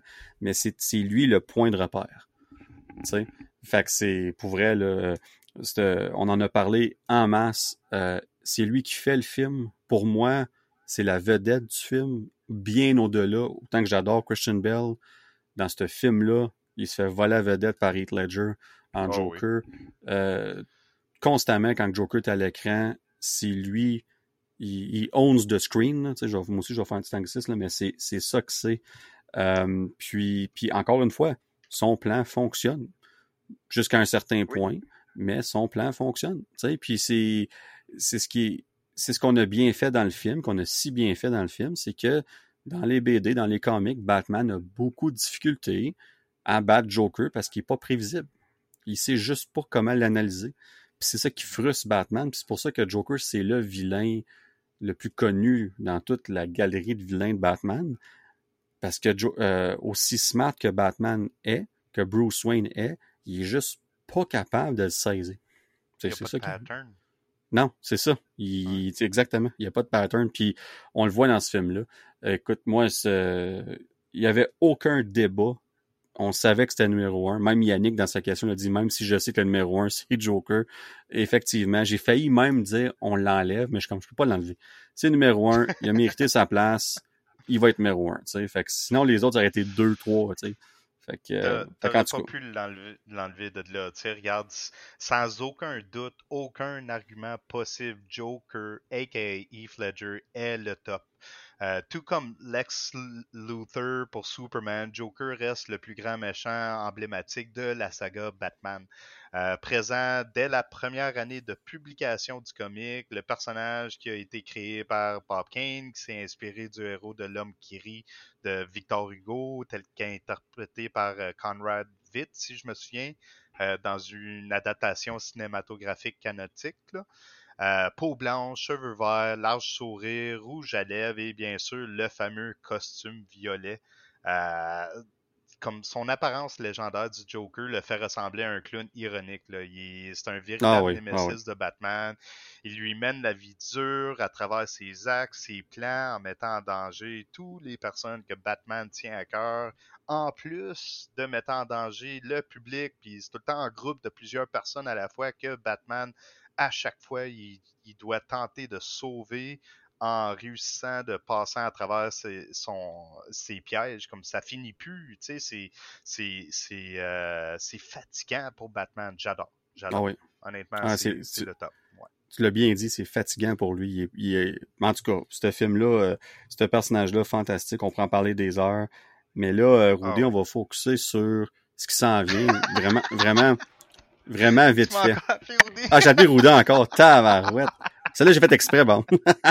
ah oui, c'est ça. Oh my God. Hey, moi, je porte attention, hein. Le pire, c'est qu'il aurait dû être là. Fait que dans mes plans, on était, on était à trois. Puis on dirait que j'avais mes, j'avais mes, comment tu sais, comme tu prépares, tu visualises comment tu vas poser tes questions puis comment tu vas parler. Puis je pense que dans ma inconsciemment, j'ai encore OK, là, j'ai parlé à Dan, il faut que je parle à Rudy. ouais, c'est ça. c'est ça qui arrive. Mais on, tu sais ce qu'on dit, jamais 203, fait que ça va arriver une autre fois dans le podcast euh, d'ici la prochaine, on verra combien de temps il reste là. Mais euh, donc oh. euh, Dan, c'est ça. Mais on va regarder vers l'avenir. on va parler évidemment des films de Matt Reeves, de Batman. Il va y avoir une suite, ça a été confirmé. Ouais. Donc là, on, a vu, on vient de parler de plusieurs vilains. Il y en a qui ont revenu une couple de fois. Mm-hmm. Là, on voit le style de Batman, le style de Gotham que Matt Reeves veut faire. On le voit comment est-ce qu'il a fait son pingouin, comment il a fait son Riddler, euh, Catwoman aussi. Fait que là, on se demande quel vilain qu'on aimerait voir dans les la suite ou une des suites qui s'en vient. On verra combien est-ce qu'il y en a. Euh, je, je vais, moi, je vais y aller tout de suite parce que j'ai peur que tu me voles celle que je vais dire. Simplement. Vas-y, hein, les hein? privilèges d'être le, le, host. Euh, ouais, c'est ça. Exactement. Je vais y aller tout de suite, mais moi, pour vrai, là, j'adorais voir une version de Mr. Freeze dans ah! cet univers-là. Je te l'ai-tu volé? Ah oui, d'aplomb. Bon, ben, ben, ben, tu sais quoi? Dans ce cas-là, on va parler du même. C'est le fun qu'on s'entend, c'est parfait. Parce que moi, pour vrai, euh, j'adore ce vilain-là. C'est un de mes vilains de Batman préférés. Euh, quand le film est sorti à Carnol, j'étais jeune. Donc, j'étais encore assez jeune pour apprécier ça. Mais quand je l'ai réécouté quelques années plus tard, je me rappelle m'avoir dit pourquoi j'ai aimé ça quelques années passées, tu sais? Puis oui, le costume, le visuel, il est quelque chose de spécial, mais je suis comme tabarouette, comme sérieux, c'est c'est, c'est pas Mr. Freeze. Le concept de base, il est là. Tu sais, sa, sa femme est... Excuse-moi, je suis juste en train de rire parce que comme moi, je suis en train de barrer toutes mes petites notes que je me suis faites parce que tu étais en train de nommer les mêmes aspects que je voulais parler. là, enfin, moi, comme moi, ben, ce qu'il vient de dire. C'est ça. oh my god, fantastique. Ah ouais, ben, je honnêtement, je disais ça en joke, mais je pensais pas que tu pourrais être Mr. Freeze, toi non plus. Mais, mais on parle d'un univers plus réaliste, mais ça fonctionnerait. Puis comment est-ce qu'il serait capable de faire ça? Parce qu'il y a un challenge intéressant ici, là, comme comment est-ce qu'il va geler les victimes puis tout ça? Ça peut pas être un gun laser comme dans l'autre. Faut, faut, faut qu'il fasse ça différemment. Mais j'ai hâte de voir comment est-ce qu'il va faire ça. Puis on sait déjà que c'est un des vilains qui a personnellement nommé Matt Reeves comme quoi qu'il aimerait éventuellement mettre à l'écran. Donc, ça pourrait s'en venir. Puis moi, je, puis tu l'as, vraiment que tu l'as déjà barré, cette liste de, de, de, raisons, mais le background, l'histoire, l'origine de Mr. Freeze, fit tellement dans ce que Matt Reeves veut faire avec Gotham. Mr. Freeze est une victime du système. Ben, c'est quasiment toutes des victimes du système, là, les, les, méchants dans ces films-là. Mais lui, là, c'est intense, puis c'est une bonne personne qui, qui, qui, qui, puis, qui, qui, devient comme, il veut sauver sa femme, tu sais, puis jusqu'où tu es prêt à aller pour ça? Mm-hmm. Puis t'as le côté technologique un peu, euh, un peu pas surnaturel, c'est pas ça je veux dire, mais un peu euh, euh, irréaliste d'un Mr. Freeze dans un univers réaliste comme de Batman que Matthew essaie de faire. Fait que moi, pour vrai, j'espère qu'il prend ce challenge-là. Puis j'espère qu'il nous surprenne. Fait que Dan, je sais pas si tu un argument ou deux, mais je te laisse la parole. Je pense qu'il me reste comme phrase oui, effectivement. Fait que... non, c'est pas vrai. Mais euh, non. Mais non, exactement. Euh, moi, honnêtement, j'ai pas vraiment d'attente à ce moment. Comme je préfère me garder la surprise pour ne pas m'auto-décevoir. Mais s'il y en a un en particulier que j'aimerais bien voir, comme tu viens de le mentionner, ça serait Mr. Freeze. Euh, on s'entend dans les films plus datés de Batman, donc un particulièrement Batman et Robin avec Arnold Schwarzenegger.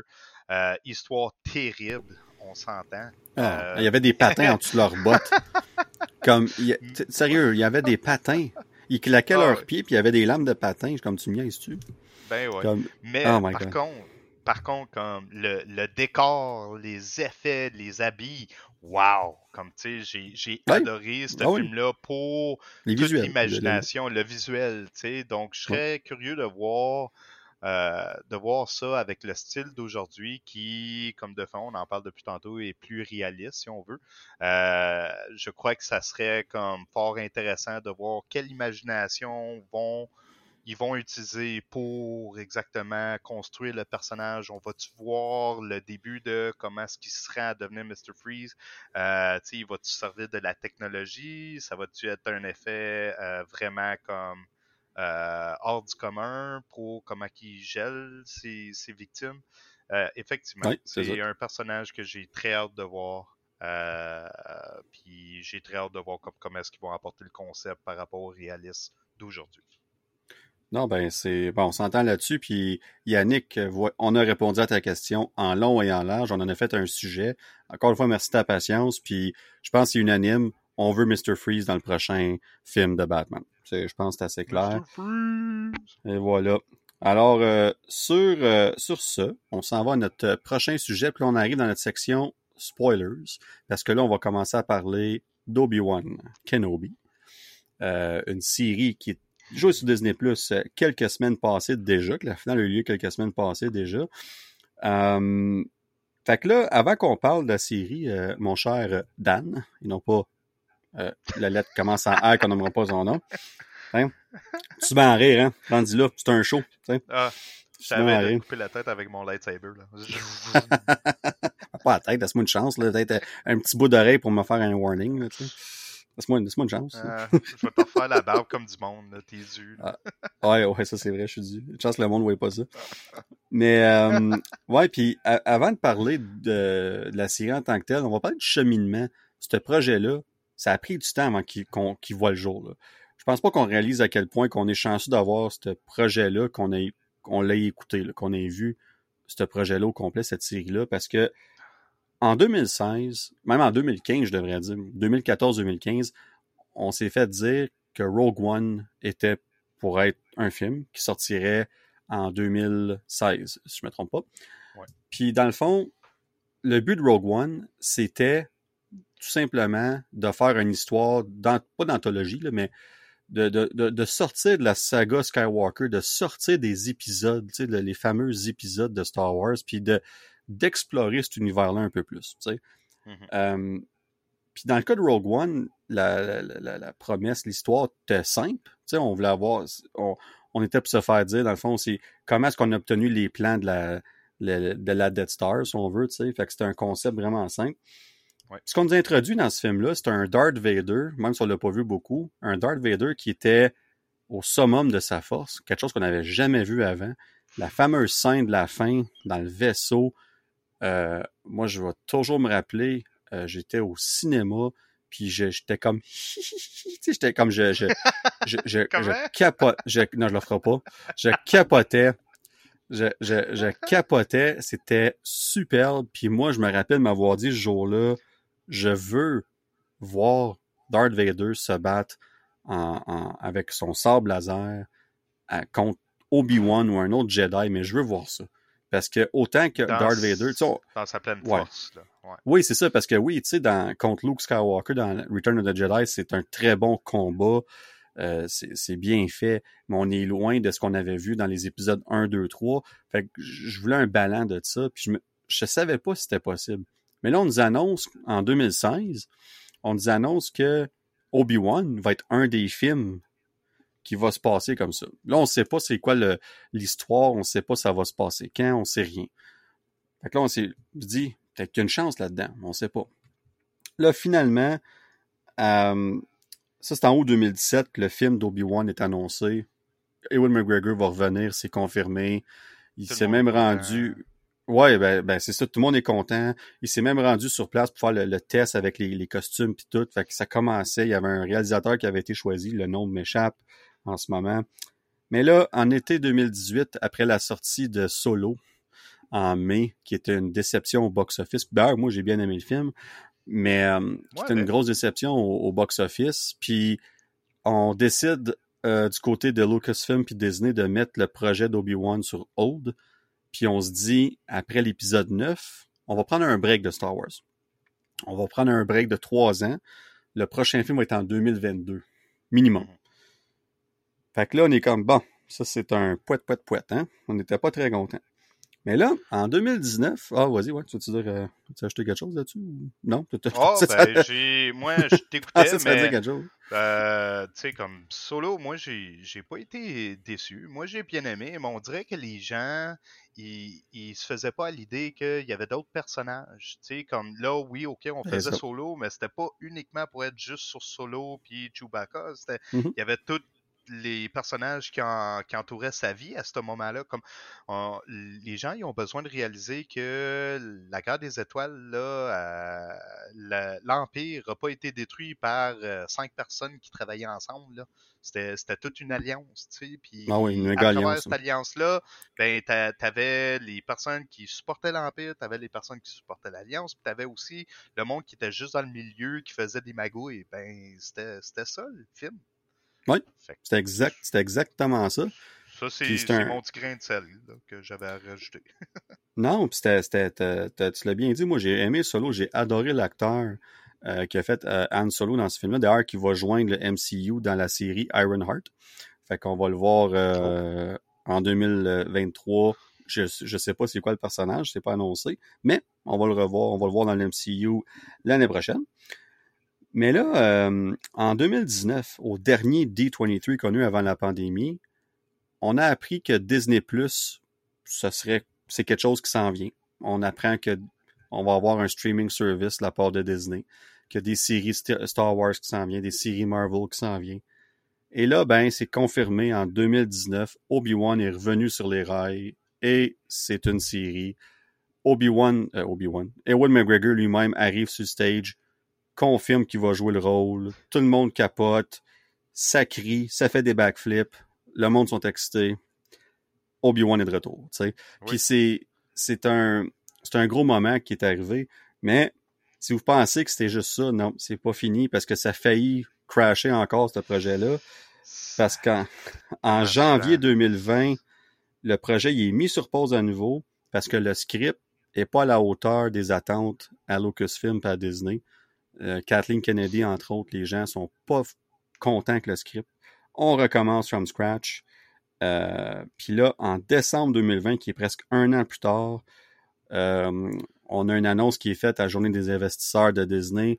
On nous confirme que Darth Vader va faire partie de la distribution et on nous confirme aussi qu'on va avoir le, le, rematch of the century, donc le combat revanche du siècle entre Obi-Wan et Darth Vader. Et là, moi, j'étais dans ma cuisine quand c'est arrivé. Je me rappelle, j'écoutais ça sur la tablette, les annonces, et j'ai crié. J'ai crié parce que ma femme, Martine, ma, douce moitié, m'a dit Qu'est-ce qui se passe? J'ai dit rien. c'est correct. C'est Darth Vader, c'est correct. ben, le pire, c'est que la petite t'es pas très bien dans ce temps-là. Puis, ouais, en tout cas. Mais tu sais, il était comme, je pense, peut-être 7 heures. Il était, tu sais, peut-être dans le bain, mais un peu plus trop. Mais en tout cas, tout ça pour dire que j'étais comme, yes, ce que je voulais en 2016, quand que Rogue One est arrivé, je vais l'avoir, tu sais. Puis là, ben, ben, le tournage a débuté en avril 2021. Et ben, comme vous le savez, en mai 2022, donc deux mois passés, on a eu le droit aux premiers épisodes et en fin juin, on a eu le droit à la finale d'Obi-Wan. Et là, ben, la série est derrière nous, mon cher Dan, puis maintenant, je te pose la question, parce que je viens de parler pas mal, il faut que je prenne un petit respire. Euh, t'as pensé quoi? Rudy, respire. ça y est, il fallait bien que ça arrive à un moment donné. Hein. Ah, fantastique. En tout cas, il est peut-être pas, euh, il est peut-être pas sur le podcast, Rudy, en ce moment, mais il est là. Euh, on, ah on, fait sûr, on fait sûr de, de, rappeler aux, ouais, c'est ça. On fait sûr de rappeler aux gens qu'il est bien là. Mais, euh, mais Dan, parle-moi d'un peu de la série. C'est quoi tes impressions générales? C'est comment t'aimais ça, cette série-là? C'est quoi qui ressort pour toi? Même, même petite idée que le marteau avec Captain America Finalement, la série est arrivée, je peux l'écouter, je suis dans mon bain chaud, je suis content. Tu sais, là. Ah, euh, on s'entend qu'il y a, y a des. Ouais, c'est ça, là. Tu sais, comme ça fait assez longtemps qu'on l'a attendu. Finalement, elle est arrivée, elle n'a pas été repoussée un autre fois. Donc, euh, très heureux de ce côté-là. Euh, c'est sûr que, comme tout le monde, j'ai des opinions. Il y a des petits côtés que j'ai moins aimés, d'autres que j'ai plus aimés. Euh, exemple, si on se débarrasse tout de suite d'un aspect que j'ai pas vraiment aimé, qui, qui diffère pas tant que ça de plusieurs personnes. le personnage, Reva Savander, c'est dû à l'actrice Mose Ingram. Euh, moi, personnellement, euh, malheureusement, je ne l'ai pas trouvé doué pour jouer la méchante, la cruelle, la vilaine, etc. Euh, j'ai mieux aimé quand elle revire à la lumière de la force parce qu'elle a démontré une meilleure vérité dans ses capacités de rôle, son talent d'actrice, car il faut être honnête, c'est pas tout le monde qui peut jouer un méchant. Donc, quand elle essayait d'être agressive puis d'utiliser une voix comme j'étais comme non, ça, ça venait pas me chercher. Ça, malheureusement, ça, ça gagnait pas euh, mon vote pour cette partie-là. Par contre, quand elle a reviré gentil, ben là, tu voyais, tu sais, qu'elle pleurait, tu voyais vraiment l'émotion dans son élément du personnage qui était supposé, parce qu'il était supposé devenir une Jedi. Fait que ça, j'ai, ça, j'ai bien aimé ce côté-là. Euh, un, un, autre aspect que j'ai bien aimé, ben, le, le rôle des personnages. La, la petite Léa, tu sais, euh, ah. euh, tête forte, comme qui pouvait pas L'actrice à Rock, là, ah, sérieux. Oui, là. Tu, tu, la regardes, puis t'es comme, ah, elle est cute, mais Colin est, est bright, est intelligente, tu sais. Elle, Léa, elle, oui, a joué Léa à perfection. C'est, Ouais. Puis je, je comprends mieux maintenant pourquoi que quand, quand elle et Han ils ont eu un enfant, ils ont décidé de l'appeler Ben. Parce que dans la télésérie, elle l'appelle Ben. À cause que c'est Ben Kenobi. Fait comme moi, c'est. Tu sais, comme c'est un petit aspect comme qui aurait dû être évident. Puis c'est en regardant la télésérie que j'ai fait, ça a cliqué, puis j'ai fait Ah ben Colin, puis honnêtement, ça m'a mis sur, ça m'a mis nostalgique par rapport à toute la saga, tu sais. J'ai. Non, un bon point, ça, Dan. Comme, comme j'ai bien aimé. Tu sais, bien sûr, il y, a, les critiques, il y en a qui sont déçus, mais ça, c'est du monde qui en veut toujours plus. Moi, j'ai été satisfait. Puis honnêtement, comme avec toutes les années qu'on a attendu pour l'avoir, on va-tu vraiment chialer que ah, c'est pas à ma hauteur? Mais comme les gens d'aujourd'hui sont difficiles à plaire. Ils, veulent plus, ils veulent plus. La barre est très, très haute. On, est trop, on est trop gâtés. On est des enfants gâtés pourris. C'est c'est ça que c'est. On a des séries à chaque deux mois de Star Wars, de Marvel, whatever. Euh, ça, ça, y en pleut, puis on veut toujours plus, puis c'est ça que ça donne. Puis euh, tu parlais de, de Léa, puis de Ben. Ce que tu viens de dire, j'y avais même pas pensé. Comme sérieusement, comme c'est. Tu vois? C'est Comme moi non c'est- plus. puis c'est c'est fascinant comme idée parce que moi, ce que j'entendais, c'est ben là, ça marche pas. Là. Parce que quand elle envoie le message à, à- à Obi-Wan, à Ben, à travers R2D2 dans l'épisode 4, ça a l'air comme si elle le connaît pas. Je suis comme, premièrement, Ouais. quand ils ont fait l'épisode 4, Luke puis Léa, c'était même pas des frères et sœurs. C'est juste à l'épisode 5 qu'ils ont décidé de changer ça, puis que ce soit des frères et sœurs, tu sais. Fait qu'à un moment donné, là, c'est juste pour démontrer que les choses peuvent changer, puis on peut s'adapter, tu sais. C'est une Mhm. scène qui peut facilement expliquer que comme moi, je veux rester bien neutre, je veux pas montrer qu'on se connaît pour X raisons, fait que ça va être un message neutre, tu sais. Ah, t'as aidé mon père, je vais- mais je vais pas dire que tu m'as aidé pour X tu sais. Ben, c'est- ça. T'as- pas besoin de penser plus loin que ça, puis c'est comme, moi, ça m'a zéro dérangé, mais je voyais du monde que ça l'a- il s'en faisait avec ça, comme, pourquoi que Léa est aussi impliquée, puis là, ok, c'est avoir un épisode, c'est correct, mais là, elle est là tout le long, puis elle puis Obi-Wan sont proches, mais à la fin de la série, on, on fait sûr de s'assurer que euh, ils se reverront probablement plus. c'est- un, adieu, c'est ça que c'est. Puis, euh, puis là, on donne une raison pourquoi qu'elle appelle son fils. Hey, pour vrai, je- j'avais même pas pensé. euh, super, super Dan, parce que c'est c'est un excellent point. Puis tout ça pour dire que je suis d'accord avec toi. Cette série-là, j'ai une, euh, je l'adore en général. Pour vrai, j'adore presque tous les aspects de cette série-là. Mhm. Mais c'est une série qui est pas euh, égale ou comme on dirait que chaque épisode, puis c'est une façon c'est bon, chaque épisode sort du lot pour différentes raisons. Mais quand tu écoutes Mandalorian, mettons, oui, ils sont différentes, mais ça suit. Tu sais, c'est, comme, il y, a- il y a un pattern, tu sais. Je trouvais que dans Obi-Wan, euh, euh, s'il y a un défaut à ressortir, on parlait du script tantôt qui a été recommencé une couple de fois, ben, je pense qu'encore là, les petits éléments euh, qui faisaient peut-être défaut par moment. Mais ceci dit, pour moi, ça n'a pas enlevé au plaisir d'écouter cette série-là. Euh, ça n'a pas enlevé à la joie de retrouver des personnages comme Obi-Wan, comme Darth Vader. Puis, on va se dire les vraies affaires. Là. Les deux personnages principaux, c'est Obi-Wan, c'est Darth Vader. Ces deux-là là, sont top-notch du début à la fin. Ouais, ils, Pour ils moi, sont là- fort présents. Comme c'est ça que les gens voulaient, ben c'est ça qu'ils ont eu. tu sais. Exactement. Puis, euh, dans le cas d'Obi-Wan, on le retrouve un peu comme Luke dans The Last Jedi, tu sais. On le retrouve perdu, euh, plus de confiance. Euh, y a, plus, comme la force, est sa foi a disparu, tu sais. Puis là, à travers la série, s'il y a une chose qu'on fait bien, tant qu'à moi, est-ce qu'on aurait pu prendre un épisode ou deux de plus pour stretcher ça? Oui, probablement. Mais avec le temps qu'on avait, je pense qu'on a fait un bon travail pour passer de Obi-Wan vraiment à terre à Obi-Wan, je peux me battre contre Darth Vader encore une fois.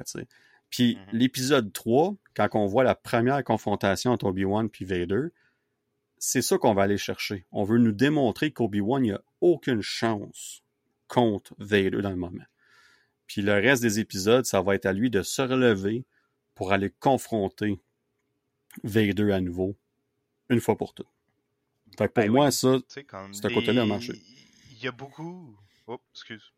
Non, non, Ouais, non, non, non, non, vas-y, vas-y, pas tout. Tu sais, il y a beaucoup de critiques qui, qui, qui se sont plaints au niveau de la première bataille, comme Ah, euh, Obi-Wan ne pouvait pas faire grand-chose, ça a été poche, nanana. Ouais, mais est-ce qu'on voulait absolument, tu sais, euh, est-ce qu'on voulait absolument avoir une bataille entre ces deux-là, que la première scène, il fallait qu'ils mettent tout le paquet, comme, tu sais, juste pour débarrasser notre, notre demande, la demande non. du public? C'est un Comme tease. C'est- ça, c'est un tease. Moi, j'ai bien aimé, comme, tu sais, Darth Vader, il est puissant. Puis, tu sais, non seulement ça, comme euh, Obi-Wan, il vient de perdre son maître. Euh, il, tu sais, on parle de Yoda qui, qui est disparu. Il, il est plus. Il est, ben, il est tout seul, il est tout seul, Obi-Wan. Ouais, c'est ça. Comme il exactement, il est tout seul, il est rendu avec une routine euh, monotone au point de c'est une mode survie, tout simplement. Tu sais, quand il se garde un, peu de viande pour euh, Ouais. sa- son animal, sa ride dans le fond, là, parce que si, si son animal meurt, ben là, il n'y a plus de ride, il peut plus aller travailler. Fait qu'il va rester dans la grotte à journée longue à rien faire. Comme c'est. Non, il, il vient de perdre tout en qu'est-ce qu'il croyait, euh, toute sa, sa famille de Jedi, dans le fond. Euh, ils ont tous été détruits, euh, slash tués. Non, c'est. Moi j'ai trouvé que la manière qu'ils ont bâti la télésérie, puis ils ont poussé les épisodes avec un peu plus d'énergie jusqu'à la fin, moi, je je trouve que c'est un beau concept. Ils ont bien fait ça, à ce niveau-là. Ton point que tu amènes par rapport à l'énergie des épisodes, c'est un bon point parce que c'est comme si ça représente le niveau d'énergie qu'Obi-Wan a dans le moment. Le premier Mhm. épisode, il est pas mon- ben, monotone, mais il est slow, il est. euh, tu sais, c'est- Puis là, plus que tu vas, plus que tu suis son, son énergie à lui. Puis c'est un, un très bon point. Puis je pense que on a tellement mis le focus sur Vader puis sur Obi-Wan que, comme on disait tantôt, tu parlais de Reva entre autres, puis il y a quelques autres personnages aussi que sont un peu mis de côté, qui sont là plus pour le pour être là, pour servir l'histoire, si on veut, puis c'est normal. Tout personnage est là pour servir une histoire, là. mais ça reste que le focus était clairement Obi-Wan puis Vader, puis il y a certains personnages qui ont, entre guillemets, payé le prix pour ça. Euh, je pense à Owen, le- l'oncle de Luke. Euh, les petits peu qu'on l'a vu, était fantastique. J'aurais pas détesté Oui. le voir un peu plus. Même chose pour Luke. J'aurais pas détesté le voir un peu plus, mais on a décidé de nous s'en aller dans une autre direction, puis de on, va voir Léa, tu sais. Puis personne s'attendait à ça. C'était aucunement des trailers, des posters, des, des rumeurs. C'était comme une surprise totale. Puis pour moi, ça a fonctionné. Il y a du monde qui se plaignent puis qui disent ben là, elle se fait kidnapper deux fois, c'est du back and forth. Puis oui, je suis d'accord, mais en même temps, elle devait rester là pour que Obi-Wan réalise, puis qu'il regagne confiance, puis qu'il regagne Mhm. euh, ses capacités avec la force, puis la foi, puis tout ça. C'était elle Ben. qui était là pour ça. Puis qui de mieux qu'un personnage connu comme Léa pour relier tout ça ensemble? Pour moi, c'était euh, ça, ça vient full circle, comme qu'on dit. Là. Tu sais, fait que ça fonctionne super bien. Ah, comme, honnêtement, la raison aussi de ça, c'est ma théorie. Pourquoi qu'ils ont décidé d'utiliser Léa vraiment? Tu sais, elle se fait kidnapper, il doit aller sauver la princesse, mais c'est aussi par rapport à les sentiments et ce qui est la force d'Obi-Wan. Obi-Wan peut être dans un désespoir total, mais c'est qu'est-ce qui va le rapporter à la vie, car il doit sauver cette petite voix. Il doit sauver cette personne innocente. Euh, c'est plus fort que lui, c'est dans sa nature, donc comme il peut être à terre, puis la petite voix va crier à l'aide, puis il va se relever, il va reprendre son énergie et il va se battre jusqu'à la fin. C'est son personnage. Obi-Wan est une personne pure de cœur. Donc, ça, c'est ma théorie, du moins. Non, c'est c'est excellent comme théorie. Puis moi, pour ajouter à ça, euh, je l'avais dit avant la série Obi-Wan, c'était mon personnage préféré de Star Wars avant la série. Et ça, ça renforcit l'idée que c'est mon personnage de Star Wars préféré. Euh, ben dans le fond, j'ai carrément vu mes deux personnages préférés un contre l'autre dans cette euh, série-là. Puis avant qu'on ait en détail dans, dans le combat, euh, le fameux duel à la fin de l'épisode 6, puis le, le combat revanche, Mhm. ce que ça fait, ce que cette série-là a fait pour moi, a donné encore plus de valeur ajoutée, s'il n'avait déjà pas assez, à l'épisode 4. Il y a plein d'éléments. On, on a pris un temps, on a pris beaucoup de temps à faire des petites choses, des petits détails que si tu connais tes films de, de Star Wars, l'épisode 4 particulièrement, tu vas être tu, tu vas être récompensé. On, on a pris ces temps-là de mettre un, une attention à ces détails-là, puis ça, ça rajoute, quand que je ne l'ai pas fait depuis, mais si je réécoute A New Hope, Ouais. je vais le voir différemment. Même s'il était fait 40 quelques années avant, c'est c'est pas grave. Le fait que tu peux faire ça, pour moi, c'est magique. C'est ça rajoute un élément tellement important. Puis tu peux écouter ces séries-là, puis ma- malgré les effets spéciaux puis tout, on trouve une façon de balancer des choses quand même. Quand à un moment donné, t'as un Space Destroyer qui arrive puis qui attaque le vaisseau au début de l'épisode 6, je pense, ouais, dans le fond. Mhm. Puis on, on, on a créé le- les mêmes effets spéciaux que dans le temps, un peu mieux fait, mais c'est pas c'est pas trop différent. Fait que ça fait en sorte que quand tu les écoutes collés, ça marche quand même. Tu sais, puis Ils ont, on- ils ont gardé une originalité. Là. Ouais. Ouais, c'est ça, puis j'adorais ça, tu sais. Euh, un, autre point que le monde chialait, puis je suis comme là, vous chialez pour rien, ça n'a pas de sens. là, le- euh, le- le- la luminosité. Ah ben, ben, écoute, on, on peut l'aider nous autres aussi, là. On, on, Mais on vous aime, pas. les fans. Continuez à nous écouter. Mais pas, non, nos fans ne chialent pas. Eux autres sont tous, ils sont tous d'accord avec nos points, donc ils sont tous positifs. Mais euh, Ouais. c'est c'est plus le côté, la luminosité des, des, des sables laser. Disons qu'ils disent, ah, ils sont trop bright. Je suis comme. comme Ah, c'est pour de vrai? Quand- ouais, ouais, j'en- j'entends ça beaucoup parce que je suis comme les effets spéciaux sont différents, puis ça doit être mieux pour les acteurs pour pouvoir faire ces combats-là. C'est une épée laser.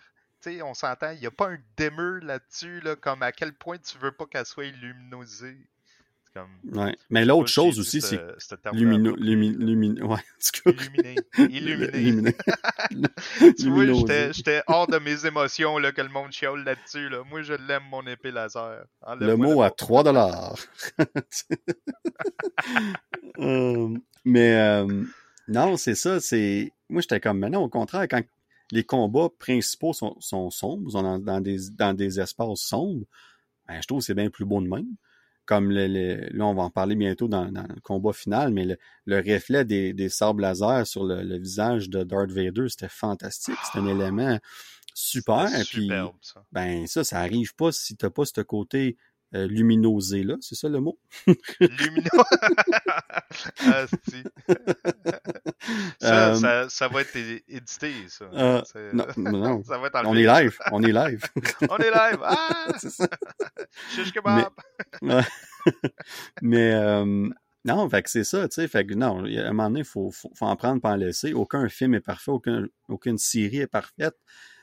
Puis à un moment donné, il faut prendre ce qu'il y a. Puis moi, ce que je retire de la série, c'est la relation, c'est le, le, comment est-ce que Obi-Wan part de où ce qui était dans l'épisode 3, puis qu'est-ce où ce qui est rendu au début de la série, puis comment est-ce qu'il devient le Obi-Wan, le Ben Kenobi sage et calme qu'on voit dans New Hope. Puis pour moi, c'est mission accomplie. Comment est-ce que, pourquoi que Darth Vader est où ce qui est rendu dans l'épisode 4? Encore une fois, mission accomplie.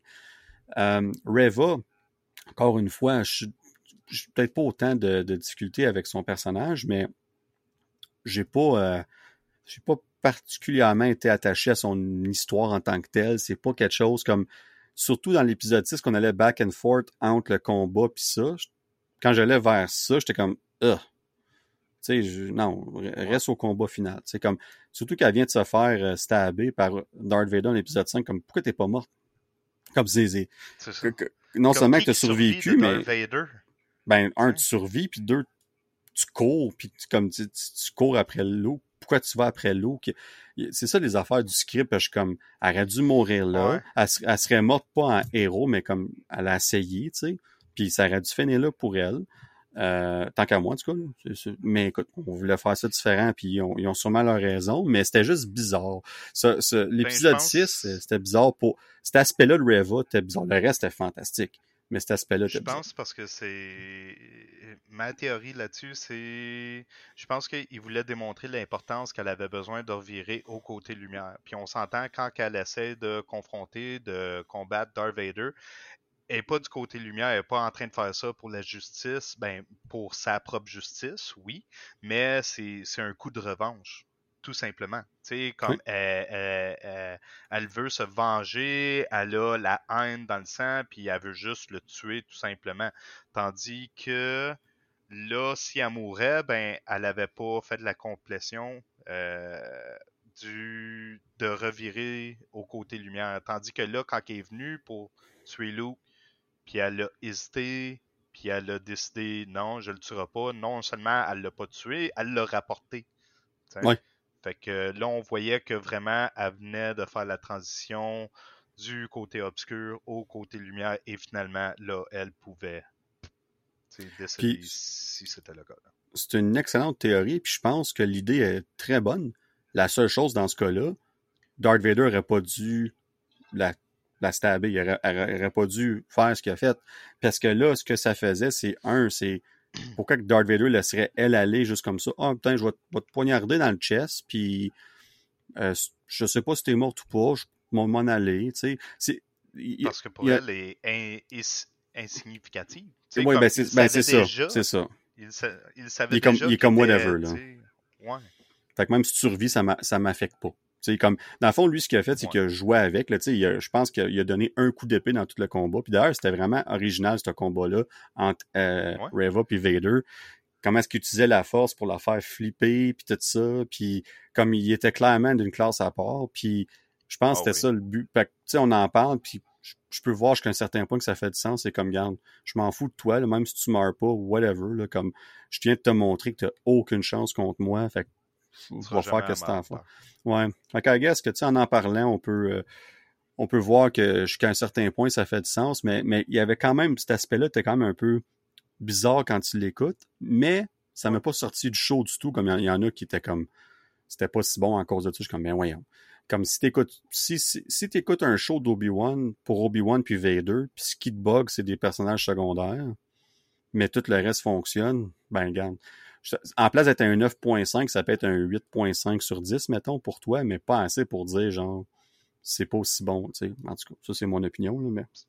C'est ça. Tu sais, comme on s'entend aussi, moi, c'est des théories que je me fais. Puis, j'ai pas passé d'innombreurs à me faire ces théories-là. C'était simplement pour enlever le petit côté mais.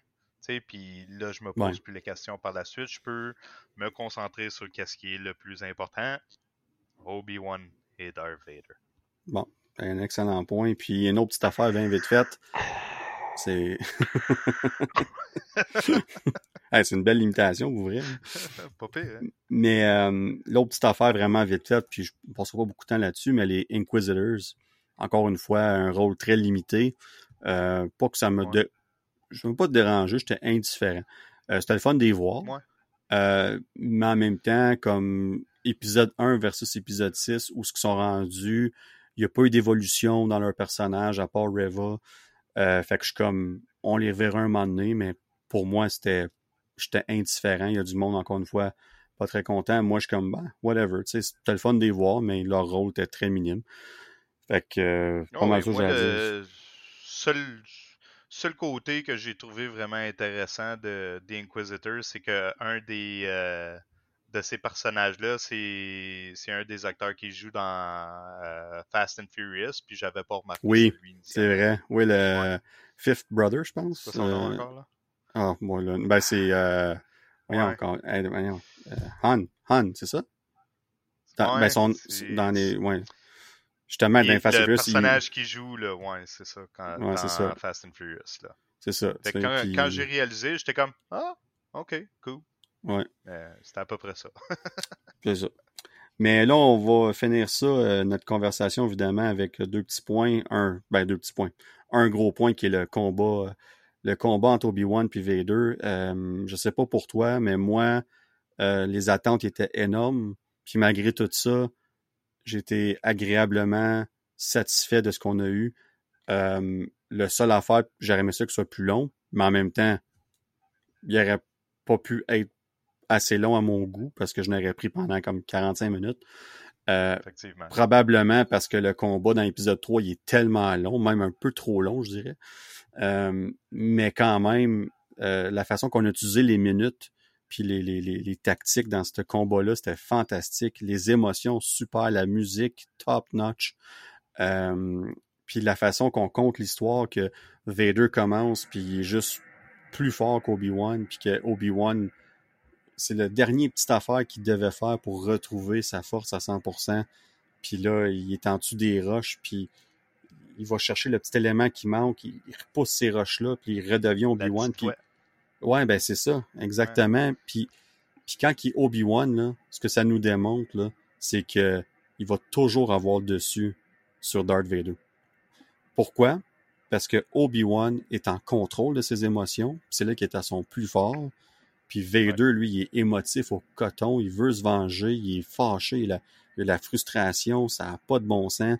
Puis, ultimement, ça va toujours prédominer. Tu sais, comme Vader, contre n'importe qui, sa haine, sa force va, va, va, être, va être plus forte. Il est pas battable. Mais contre Obi-Wan, c'est, ça marche pas. Puis même. Mais ça le met hors de ses émotions. Il y a moins de Ben, contrôle. Ben, c'est ça. Puis quand tu arrives à l'épisode 4, on parlait tantôt des, des éléments qui ajoutent à l'épisode 4.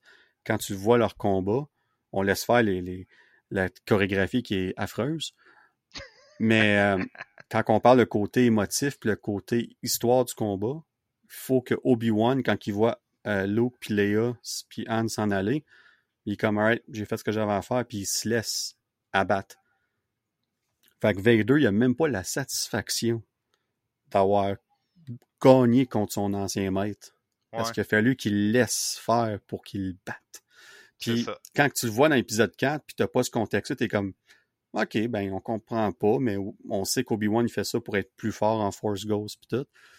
Mais là, au-delà de ça, on, on voit dans la tête de Darth Vader, puis il est comme t'a- t'auras jamais eu le dessus sur Obi-Wan. Jamais. T'sais, fait que c'est. Pour moi, ça, c'était c'était puissant, c'était fort. Puis euh, fait que tout ça pour dire que le combat, les, la, chorégraphie fantastique de voir Darth Vader se battre quand même assez rapidement, mais en même temps, on prend pour acquis que le gars est trois quarts robot, fait qu'il peut pas être aussi vite que dans l'épisode 3. Obi-Wan, ça fait 10 ans que c'est pas battu. Fait qu'on prend ça en considération, mais on nous a donné quoi de fort, de solide, puis avec beaucoup d'émotion. Fait que moi, j'ai j'ai capoté, j'aurais pas pu demander mieux. Un Ben, petit peu plus long, mais part ça. Je, tr- je trouve que tu viens de toucher un point important. Dans le fond, le point, c'est exactement, tu sais, quand tu parlais tantôt que il- non seulement avec ça, ça t'a donné, redonné le goût de revoir encore l'épisode 4. Tu sais, que c'était un cadeau, exactement comme, tu sais, on. Quand on a vu épisode 4 pour la première fois, puis même avant tous les films qui ont refait, euh, qui prédatent euh, cette date de, Battle of Yavin, là, on va se dire. Euh, on se pose plein de questions, pourquoi ci, pourquoi ça, puis là, ben, ils viennent de remplir tous les petits détails, exactement une des plus grosses questions qu'on se posait, c'était pourquoi qu'ils se laissent détruire, ok, il veut être plus plus fort, comme tu dis, à travers la force, euh, son pouvoir, comme tu dis, mais non, exactement, tu viens de dire le point important, bravo Dan là-dessus, c'est il se laisse abattre parce que c'est la seule manière que Vader aurait pu gagner contre lui. Ouais, mais en c'est ça. Mais en faisant ça, il- tu sais, Obi-Wan, il, il gagne ultimement, puis il est comme, OK, là, je te laisse faire. Parce que moi, j'ai accompli ce que je voulais faire. Puis toi, ben, fais ce que tu veux, mais ça changera rien pour toi. Moi, par exemple, je vais être un Force Ghost, je vais aller aider Luke encore. Moi, j'ai pas fini. Ouais. Mais, mais toi, Exactement. toi, t'évolues pas. Puis c'est, pour vrai, j'ai trouvé ça fantastique. Puis il y, a- y y tellement de, de- il y a tellement de, tu sais, Star Wars, j'ai toujours dit, moi, autant que j'aime Marvel, il y a rien de plus nostalgique que Star Wars. Les, Ah oui. les, les émotions nostalgiques, Star Wars, il y a, rien qui accote ça. Puis dans, puis on l'a vu là-dedans. Quand, quand que, euh, quand que euh, Obi-Wan, il, donne un coup de, de, de sable laser sur le casque de Vader, puis ça craque. Puis comme, il a la misère à respirer, puis là, tu vois sa face, puis là, Obi-Wan, il réalise, il voit Anakin. Puis là, t'as le bleu, puis t'as le rouge, puis là, il est comme en conflit, puis il se parle, puis, là, quand, que, quand Anakin, il dit, c'est pas toi qui m'a qui m'a tué, tu sais, c'est pas toi, c'est moi. C'est, c'est Darth Vader, tu sais. Ouais. Tu sais, Il parle, il parle Puis même plus de lui comme, yeux. il parle d'Anakin comme une troisième personne. Il parle de, comme c'est quelqu'un d'autre. Puis Ouais. comme puis là, aussitôt qu'il dit ça, Obi-Wan il laisse tomber son sabre laser, puis là ça devient tout rouge Vader. Puis là c'est comme si là il y a plus Anakin il, est gone, il est parti. Pure, pure, pure evil. Ouais, puis là Obi-Wan il est comme ben, mon ami, mon frère il est mort, tu sais. Puis là il dit comme goodbye Darth, tu sais, parce qu'il appelle un autre point ça dans l'épisode 4, Dans il appelle Darth. 4, ouais. Tu sais, c'est, des petites affaires de même. Je suis comme, wow, tu sais. Puis, puis là, il est comme Obi-Wan. Puis, tu sais, il est juste frustré. Puis c'est, c'est l'empereur, quand il parle après, qui est comme, je pense que tes émotions sont mal placées. Puis là, parce que moi, je me disais, ben là, Darth Vader va repartir après encore. Parce qu'il est vraiment frustré. Mais c'est quand il parle à l'empereur, puis il est comme, tes émotions sont mal. Il dit non, ok. Il dit, I only serve you now, master. Puis c'est pour ça qu'il retourne pas contre Obi-Wan dans les 9, 8, 9 ans qui restent. Ouais. Fait que tout s'explique là. Fait qu'ils ont vraiment fait les liens comme il faut.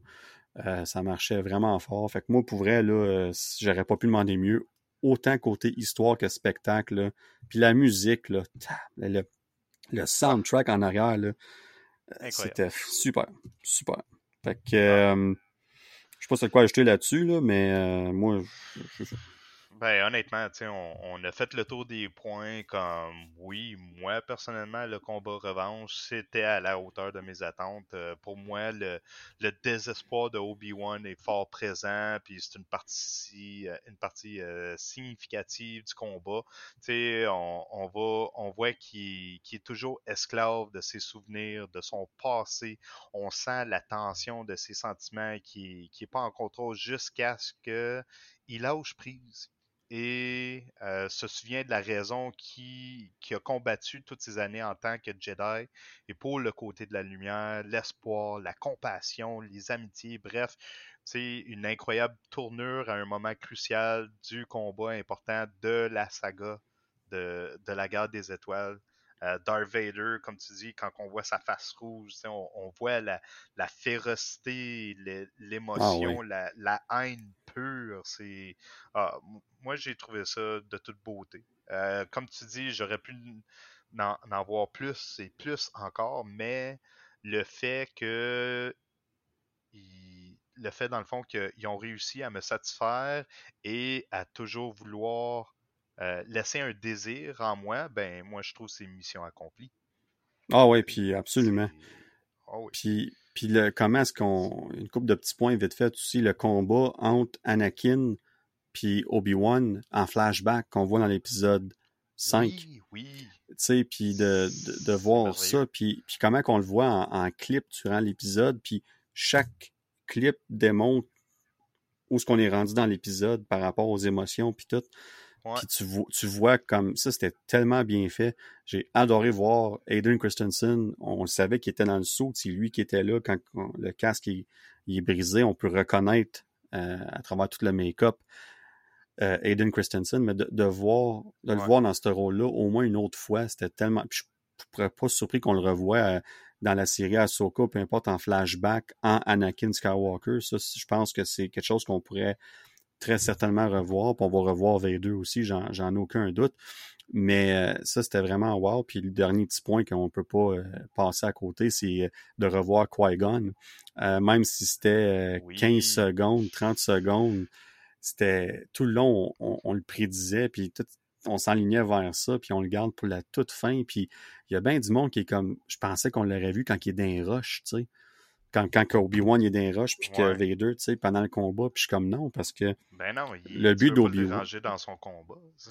non, mais c'est ça, c'est comme, c'est comme si tu disais qu'il y avait besoin de Qui-Gon pour arriver à ses fins, puis battre, euh, puis battre Vader. Mais non, non. Au contraire, il a besoin de battre ses démons, passer par-dessus Vader pour pouvoir voir Qui-Gon. Tu sais, c'est ça. C'est ça, là.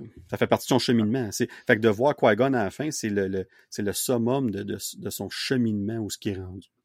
Parce que Qui-Gon, il, il, dit en plus, j'étais toujours là, c'est juste toi qui n'étais pas prêt. Là, tu C'est ça, exactement, exactement. sais Fait que, ah non, moi, il y, a beaucoup de points qui ont fonctionné. C'est une série euh, que, que, que, je vais réécouter, que j'ai adoré.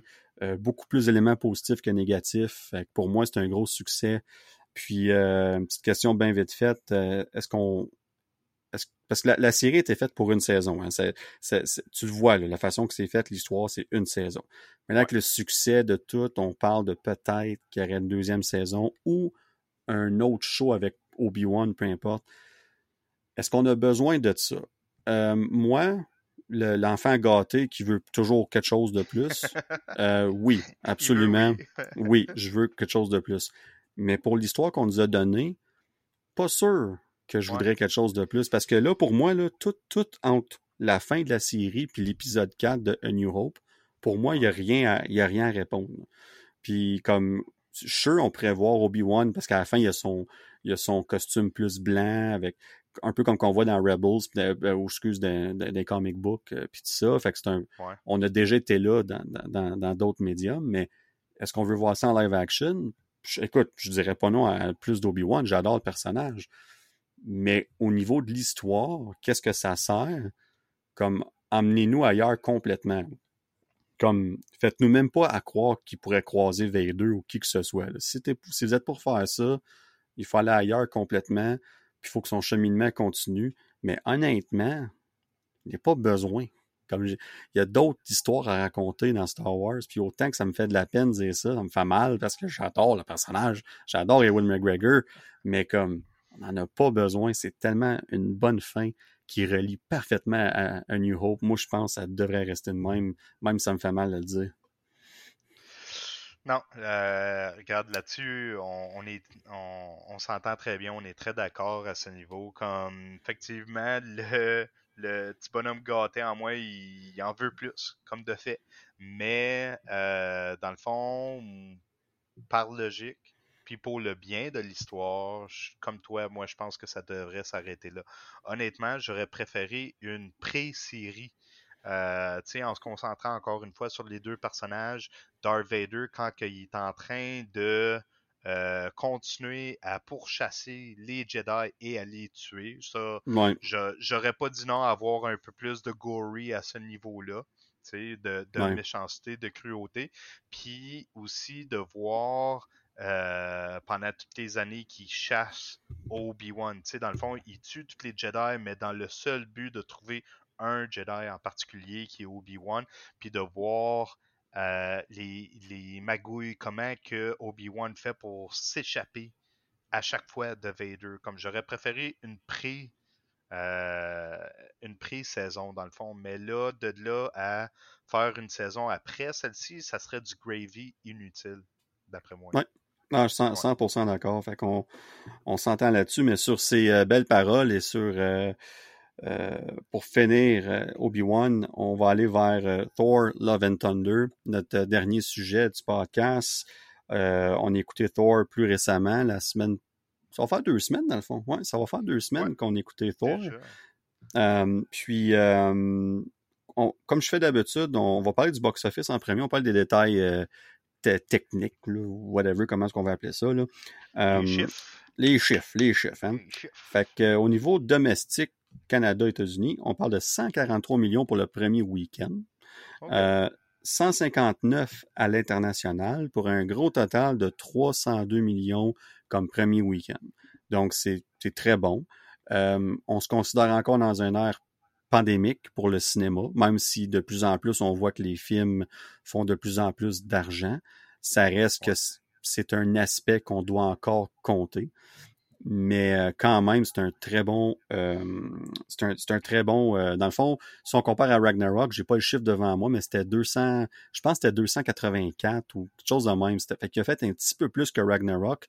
Puis en plus, Ragnarok avait, avait sorti en Chine, ce que, ce que Love and Thunder a pas fait. Fait que. puis en Chine, à part les États-Unis-Canada, euh, parce que les États-Unis et le Canada sont comptés ensemble, right? C'est un pays pour le box-office. Euh, à, part, à part nous autres, euh, la Chine, c'est le deuxième au niveau du box-office mondial. Fait que c'est. Puis Marvel, les films de Marvel faisaient toujours fureur là-bas. Mais pour X raisons, politiques évidemment, puis tout ça, depuis, depuis la pandémie, il n'y a aucun film de Marvel qui est sorti en Chine.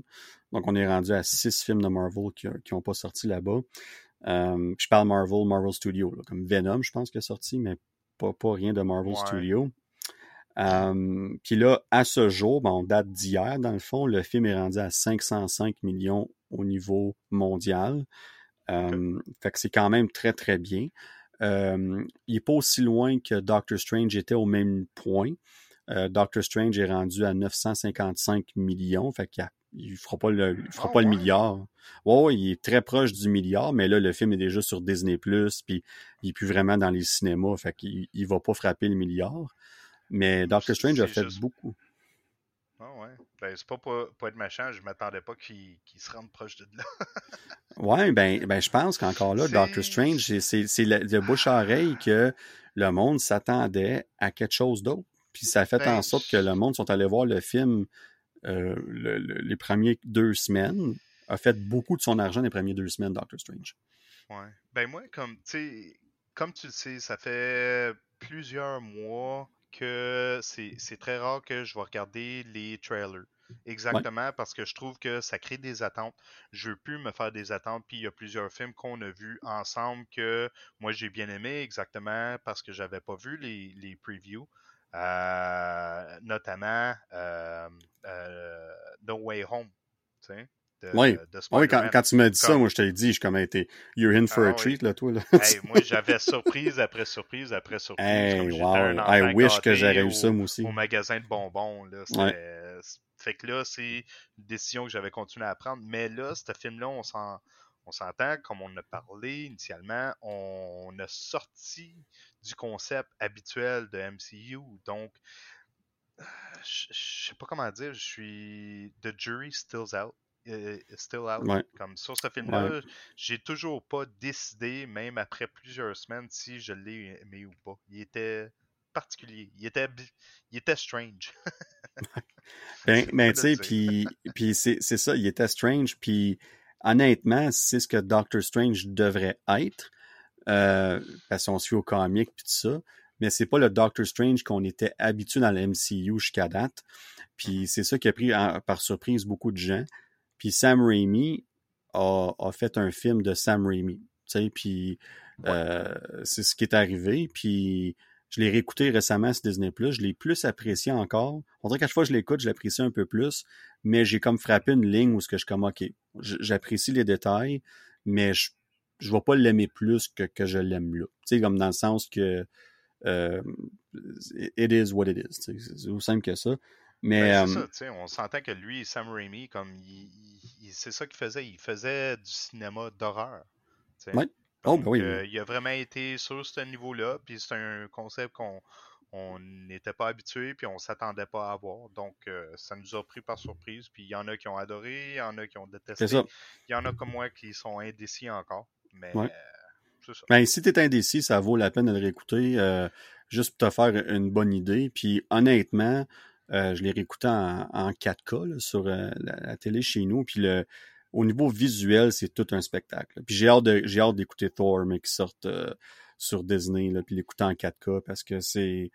C'est, c'est, t'as pas cet élément-là visuel au cinéma. Tu sais, c'est du HD puis tout, mais t'es pas dans le 4K, c'est pas pareil. Quand tu l'écoutes en IMAX, ça se rapproche beaucoup de ce que tu peux avoir chez vous mais c'est une expérience différente quand même.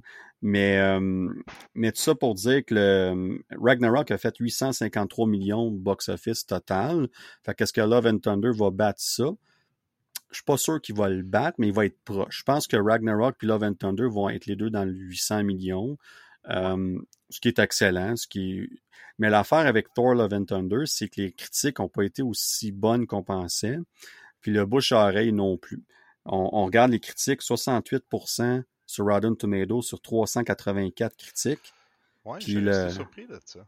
Ouais, ben moi aussi, puis on le audience score, l'audience, 78%, puis on est toujours à 10 000 et plus de, de critiques. Puis ce que tu viens de dire, euh, Dan, c'est un très bon point, parce que moi aussi, j'ai resté bête, parce que on était une petite gang qui était le voir, puis j'ai parlé avec plusieurs personnes depuis, puis honnêtement, je connais pas personne qui a pas aimé ce film-là.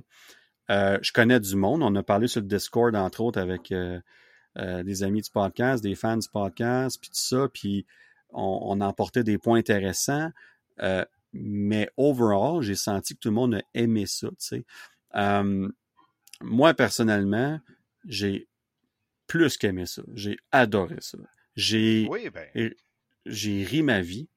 Euh, le premier 15 minutes, la je l'ai écouté deux fois. Le premier 15 minutes, 20 minutes, la première fois, j'en avais mal au ventre. Quand on a entendu les chèvres, euh, my God, la première fois, ah, la première fois, ah, c'est, j'étais plus capable. Puis, puis toute la scène avec les Guardians, puis tout quand ils battent tout le monde, puis les, espèces de les aliens bleus qui marchent, puis que puis avec leur, palais qui se fait détruire par euh, Thor, puis là, il fait la split à Van Damme. J'étais comme, c'est ah, over the top, mais j'ai dit, c'est tellement drôle, c'est tellement drôle, comme en ce moment, ça fonctionne.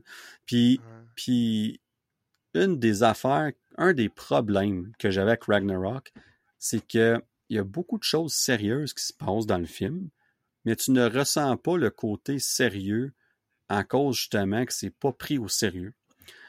Dans Ragnarok, je parle. Puis dans Love and Mhm. Thunder, je trouve qu'on balance mieux le, le côté émotif, autant que je trouve que le film est plus niaiseux que Ragnarok par moment, Ah oui, définitivement. autant, autant que les côtés sérieux marchent mieux.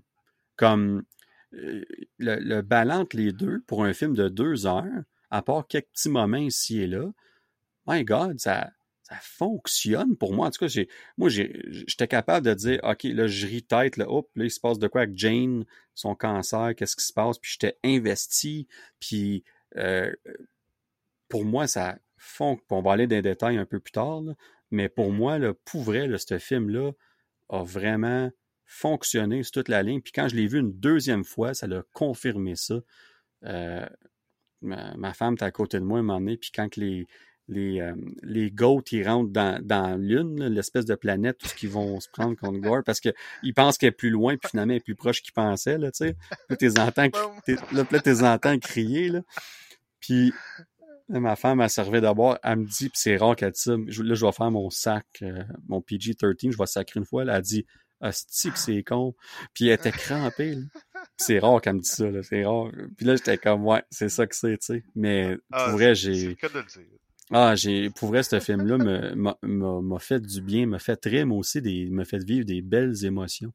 Euh, j'adore Thor plus que jamais. Christian Bell en tant que Gore the God Butcher, fantastique. Euh, il m'en fallait plus, par exemple. J'aurais aimé qu'il, peut-être deux, trois, qu'on voit l'exécution qui tue deux, trois dieux de plus pour vraiment mettre l'emphase que c'est un God Butcher. Euh, mais encore là, ça n'enlève pas à sa performance, puis ça n'enlève pas à son, son la, transition, l'évolution de son personnage du début à la fin. Euh, pour moi, ça a fonctionné au bout. Euh, puis écoute, on, va en parler en détail sur toute la gang. Je, vais, je, vais, je vais arrêter là, là. On en reparlera en détail plus tard, mais pour vrai, là, moi, j'ai, j'ai vraiment aimé ça. Fait que sur ça, je, je te laisse les rênes, la parole, mon cher Dan. Ben, pas de problème. Euh, moi, on, on s'entend, tu le sais, Ragnarok, il fait partie d'un de mes top 3. Euh, donc, euh, pour moi, c'était difficile de, de battre ce film-là parce que la, côté, la, ouais. barre, la barre était haute pour moi. Par contre, ça veut pas dire que j'ai été déçu du film. Au contraire, j'ai adoré la première heure, ce qui n'est que de rire, que de rire vraiment, là, comme on, on, a ri, comme les, les, les chèvres, ça c'est un mini concept, niaiseux, mais tu sais, c'est ah oui, comme euh, notre conversation, le shish kebab qui arrête pas de revenir, ben c'est ça, eux c'est les chèvres qui reviennent de temps en temps, out of Ça marchait à chaque plein fois. de surprises, puis ça marchait, puis le, le, cri, comme je sais pas c'est qui l'acteur qui, qui, a fait les voix des chèvres, mais chapeau, chapeau, c'était drôle, c'était con, tu... c'était calme, c'était... Petite parenthèse euh, là-dessus, Dan. Euh, euh, petite parenthèse, euh, Taika Waititi, le, le, réalisateur, a eu cette idée-là après avoir vu le vidéoclip de Taylor Swift. Là. Tu sais, le remix de sa chanson que c'est des chèvres. Là. Ça, ça, a été ultra populaire sur YouTube. Oh oui. Puis c'était pas supposé être ça au début. Puis I guess pendant le tournage, il y a quelqu'un qui a montré ça. Puis il a dit, c'est ben trop bon ça. Fait qu'ils ont changé le, le concept des chèvres. Puis c'est ce qui est arrivé. Puis voilà, oh, on a ce qu'on a eu. Fait que Taylor Swift, euh, merci. Merci. Oh, merci Taylor Swift. Everyone Tout un moment de cinéma. Taylor Swift, hein? c'est oh, merveilleux. Mais... Ah non, comme tu sais, j'ai adoré le film quand même. Par contre, il y, y, a un petit côté que euh, je c'est intéressant le fait que c'est notre dernier point sur le podcast pour euh, cette fois-ci parce qu'on est en contradiction pour une fois. Euh, moi, j'ai trouvé que le ballon au niveau du rire et du sérieux, il n'était pas assez balancé parce que on, on a tellement ri durant la, la majorité ouais. du film que quand le vrai moment du, du combat, de, de l'enjeu, dans le fond, de l'enjeu ouais. et par la suite du combat est venu, comme j'ai moi j'ai trouvé que ça passait vite. Euh, mais c'est tellement mais parce qu'ils ont. Ouais, comme le, le, film, il a duré vite, puis on s'entend, c'est quand même un film de deux heures. Deux heures, ben c'est. Ouais. Ça a quand même une, une, bonne longueur, une bonne période. Puis, mais il aurait dû être plus long un peu. Film, il aurait dû être un peu plus long parce que j'ai trouvé qu'ils ont tellement mis d'énergie euh, à nous faire rire que par la suite, ils ont comme rushé vers la fin de, de l'histoire pour se rendre au point final. Euh, puis, bien sûr, un des points finaux où ce que j'ai été déçu, euh, Eternity. moi, je m'attendais à le Dieu des dieux. Je m'attendais à quelque chose d'incroyable, comme un, un euh, voyons, comment tu les appelles là Les Celestials? Dans Eternals? Les Celestials, ouais, je m'attendais à quelque chose, mais encore plus que ça, tu sais. Comme moi, je m'attendais vraiment à quelque chose. C'est une, des attentes que je me suis fait. ouais, c'est une des attentes que je m'avais fait et que j'ai été déçu. Puis c'est pas une attente que je m'avais faite avant le film. C'est une attente que je me suis faite durant le oui, film. quand il explique. La manière qu'il en parlait. Quand il donne l'explication, là, tu mm-hmm. dis, oh, ça va être mental. Puis comme de fait, c'était une statue assise qui a euh, l'espace comme concept dans elle, puis elle bouge pas. Mais tu sais, elle, elle, exauce un peu. En tout cas, j'ai trouvé ça un peu plate. Mais on s'entend.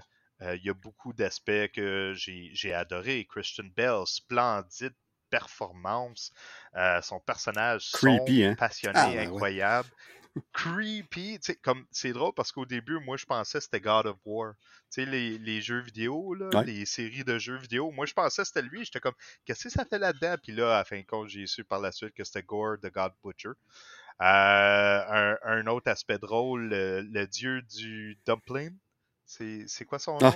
me rappelle ah, plus. mais... Ça, il, paraît que c'est, ça fait partie d'un oui, euh... mini-film qu'il a fait puis qu'il a gagné euh, des Emmy ou quelque chose de même. Ou, ouais, comme... je me rappelle pas trop, mais il y a un lien là, que ouais, mais j'ai ri là, comme.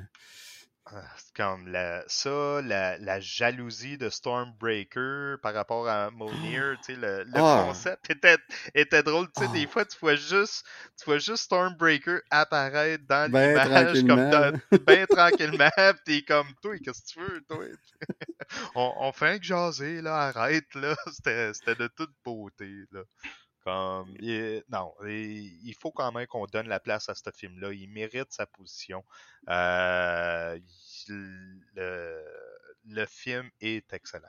On se le cachera pas. Par contre, reste que Ragnarok, euh, pour moi, euh, voyons, Love and Thunder, il l'a pas surpassé. Ça reste toujours dans mon top 3. Ben moi, je, après l'avoir vu deux fois, puis je te dirais que la deux, puis je suis pas en train de dire que l'écouter une deuxième fois va faire changer ton, ton idée ou quoi que ce soit, mais pour moi, ça a solidifié mon idée que je préfère Love and Thunder à Ragnarok. Puis, euh, pas de beaucoup. Honnêtement, sont, sont vraiment côte à côte. J'ai pas fait mon, mon nouveau classement, classement euh, du MCU. Euh, je l'ai pas refait euh, après, mais je te dirais qu'il est peut-être un ou deux juste en au-dessus de, de Ragnarok, mais, mais pour vrai, c'est uniquement, c'est juste l'humour est venu me chercher plus, les émotions sont venues me chercher plus. Euh, Eternity, c'est un, concept intéressant que tu apportes parce que dans les il y a bien du monde qui, à l'inverse, ils ont adoré ça. Parce que c'est carrément pris des pages des comics puis mis dans le film. C'est carrément ça que c'est. Ah. Puis on a même que c'est ça, tu sais, fait que c'est ça que c'est, mais en même temps, quand tu connais pas ça, parce que même moi, je, je savais quoi, qui Eternity, mais c'est pas. Euh, faut pas croire que j'avais des grosses connaissances sur le personnage ou sur le concept. Fait que, fait que pour moi, j'étais correct avec ça, mais effectivement, c'était différent. Mais, mais overall, euh, on, regarde vite fait les personnages. Je parlais de Thor tantôt. Moi, je trouve que où ce qu'on voit Thor au début, puis où ce qu'on le voit à la fin, encore une fois, une super belle évolution du personnage. Depuis Ragnarok, là, on prend le personnage, puis on le fait à envoyer dans des directions à gauche pas à droite, mais il apprend de ça, il évolue de ça. Puis où ce qui est dans Love and Thunder après Endgame, ça fait tellement du sens à cause de qu'est-ce qui a passé à travers. Puis à travers comment est-ce qu'il fait, ça fonctionne tellement bien. Puis quand il, revoit Jane, tu sais, puis qu'il il se rend compte que c'est Mighty Thor, d'ailleurs, quand que, la première scène où ce qu'il voit Mjolnir, là, le, puis là, il est comme, ah, Mjolnir, tu sais, puis il cherche partout son marteau, puis, puis il vient pour le pogner, puis là, puis c'est elle qui l'a, puis là, il comprend pas, qu'est-ce qui se passe, tu sais. Puis mais, mais pour vrai, c'est la première fois que je croyais en l'amour entre Thor puis Jane. J'y croyais pas avant. Tu sais, je, je, je me foutais qu'elle était pas, que dans Ragnarok, elle était pas là, Je m'en foutais. Puis d'ailleurs, parlant de ça, le petit quelques minutes de backstory qu'ils ont fait avec des scènes euh, entre lui et Jane pour montrer leur histoire d'amour pendant entre Dark World puis Ragnarok. C'était super. C'était juste deux, trois minutes, mais ça nous démontre qu'il y avait une relation qu'on n'avait pas vue. Fait, que des petits détails comme ça, ça a fonctionné pour moi. C'était vite fait, mais très efficace. Fait que ah pour moi, ces, ces choses-là ont marché. Comme tout à fait, tu as raison. Il y, a, il y, a, beaucoup de points qui font que c'est un excellent film. Euh, notamment les, les, les, points un peu plus sérieux, comme exemple la décision du marteau Molnir euh, vers la fin, quand elle, décide, tu sais, comme ils, ils, ont parlé, si, si tu le reprends, tu vas mourir, tu sais, comme, fait que prends les plus. C'est un sacrifice qu'elle fait, là. Puis là, ben, tu sais, comme elle puis le marteau sont comme en pure harmonie, tu sais, ils sont capables de communiquer ensemble, puis c'est un, un côté très, une scène très dramatique, très touchante, une bonne philosophie. On finit en se battant jusqu'au euh, dernier souffle, tu sais, c'est un beau message qui passe, euh, comme... puis elle casse le marteau. Oui, comme, elle, elle, se sacrifie pour, comme, moi, ce que j'ai aimé de ça, c'est que Gore, il gagne, dans le fond, parce que Thor, il dit à la fin, il dit You win, tu gagnes. Je vais aller passer le temps qui me reste avec la femme que j'aime avant qu'elle aussi meure de toute façon. Puis, euh, fais qu'est-ce que tu veux. Comme, détruis-les tes dieux. Comme, moi, je suis un dieu, je vais mourir après que j'ai perdu la femme que j'aime. c'est ça. puis, puis Gore, il a gagné. Puis finalement, c'est, ça a l'air cheesy, mais l'aspect, tu sais, Love and Thunder, ben, le côté amour dans le titre, va aider Gore à aller réaliser que il peut aller chercher l'amour de sa fille. Puis là, ben, Thor, en acceptant de s'occuper de la fille de Gore, qui est dans la vraie vie la fille de Chris Hemsworth, l'actrice, c'est la fille de Chris Hemsworth qui joue Thor, euh, ben, c'est comme un, tout vient full circle. C'est pour vrai, les, les messages là-dedans sont super. Puis de, puis Jane qui sacrifie, qui casse le marteau à la fin, parce que c'est la seule façon qu'elle peut battre Gore, puis elle est comme let's go, me sacrifie, puis après ça, elle n'a plus de pouvoir. Elle, a le saut, elle a le casse brisé, mais comme j'ai plus d'énergie. That I'm, I'm done. Tu sais? That's how I. comme tu as dit, je m'envoie avec un bang, puis that's it.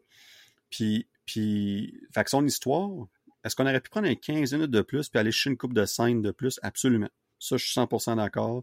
Le film aurait bénéficié d'être un peu plus long, autant pour Thor mais je dirais surtout pour Gore et Jane. Oui, c'est, je dirais c'est ces deux-là. Mais overall, avec ce qu'on a eu, j'ai aimé le retour de Jane Foster, j'ai aimé Mighty Thor, le, son côté comique marchait plus ou moins des fois. Là, j'étais comme des petites mais mais on a on a joué ça dans le film. C'est catchphrase qu'elle est pas capable d'avoir, puis comme ah oui elle l'a pas pantoute là, elle, est nouvelle là-dedans, sais. Fait qu'on on, on, joue avec ça. Fait qu'on c'est le fun qu'on peut se servir de ça. Puis puis là à la fin quand elle dit à Gore, elle dit euh, euh, c'est pas Thor, c'est Mighty Thor. sinon, c'est Dr. Foster. Puis sinon, c'est comme Eat my hammer, tu sais, puis je pense que c'est ça ou quelque chose que quelque chose de même qu'elle dit là, puis c'est comme elle avait dit à Thor plutôt voici ma catchphrase, puis j'étais comme c'est très mauvais comme catchphrase, mais mais qu'elle dise qu'elle croit. non non, c'est peut-être ça qu'elle dit dans l'oreille. C'est peut-être ça qu'elle dit dans l'oreille à Thor, tu sais, quand, avant qu'elle meure, elle dit quoi dans l'oreille, puis on sait pas c'est quoi, peut-être qu'elle dit shish kebab. Shish kebab. shish Thor. shish Thor. Mais tu sais, moi j'ai j'ai trouvé que ça marchait, par contre, ce petit côté comique-là, parce que si tu regardes à tout... Oui, c'est pas que ça marche pas, c'est mais oui, c'est ça, ouais.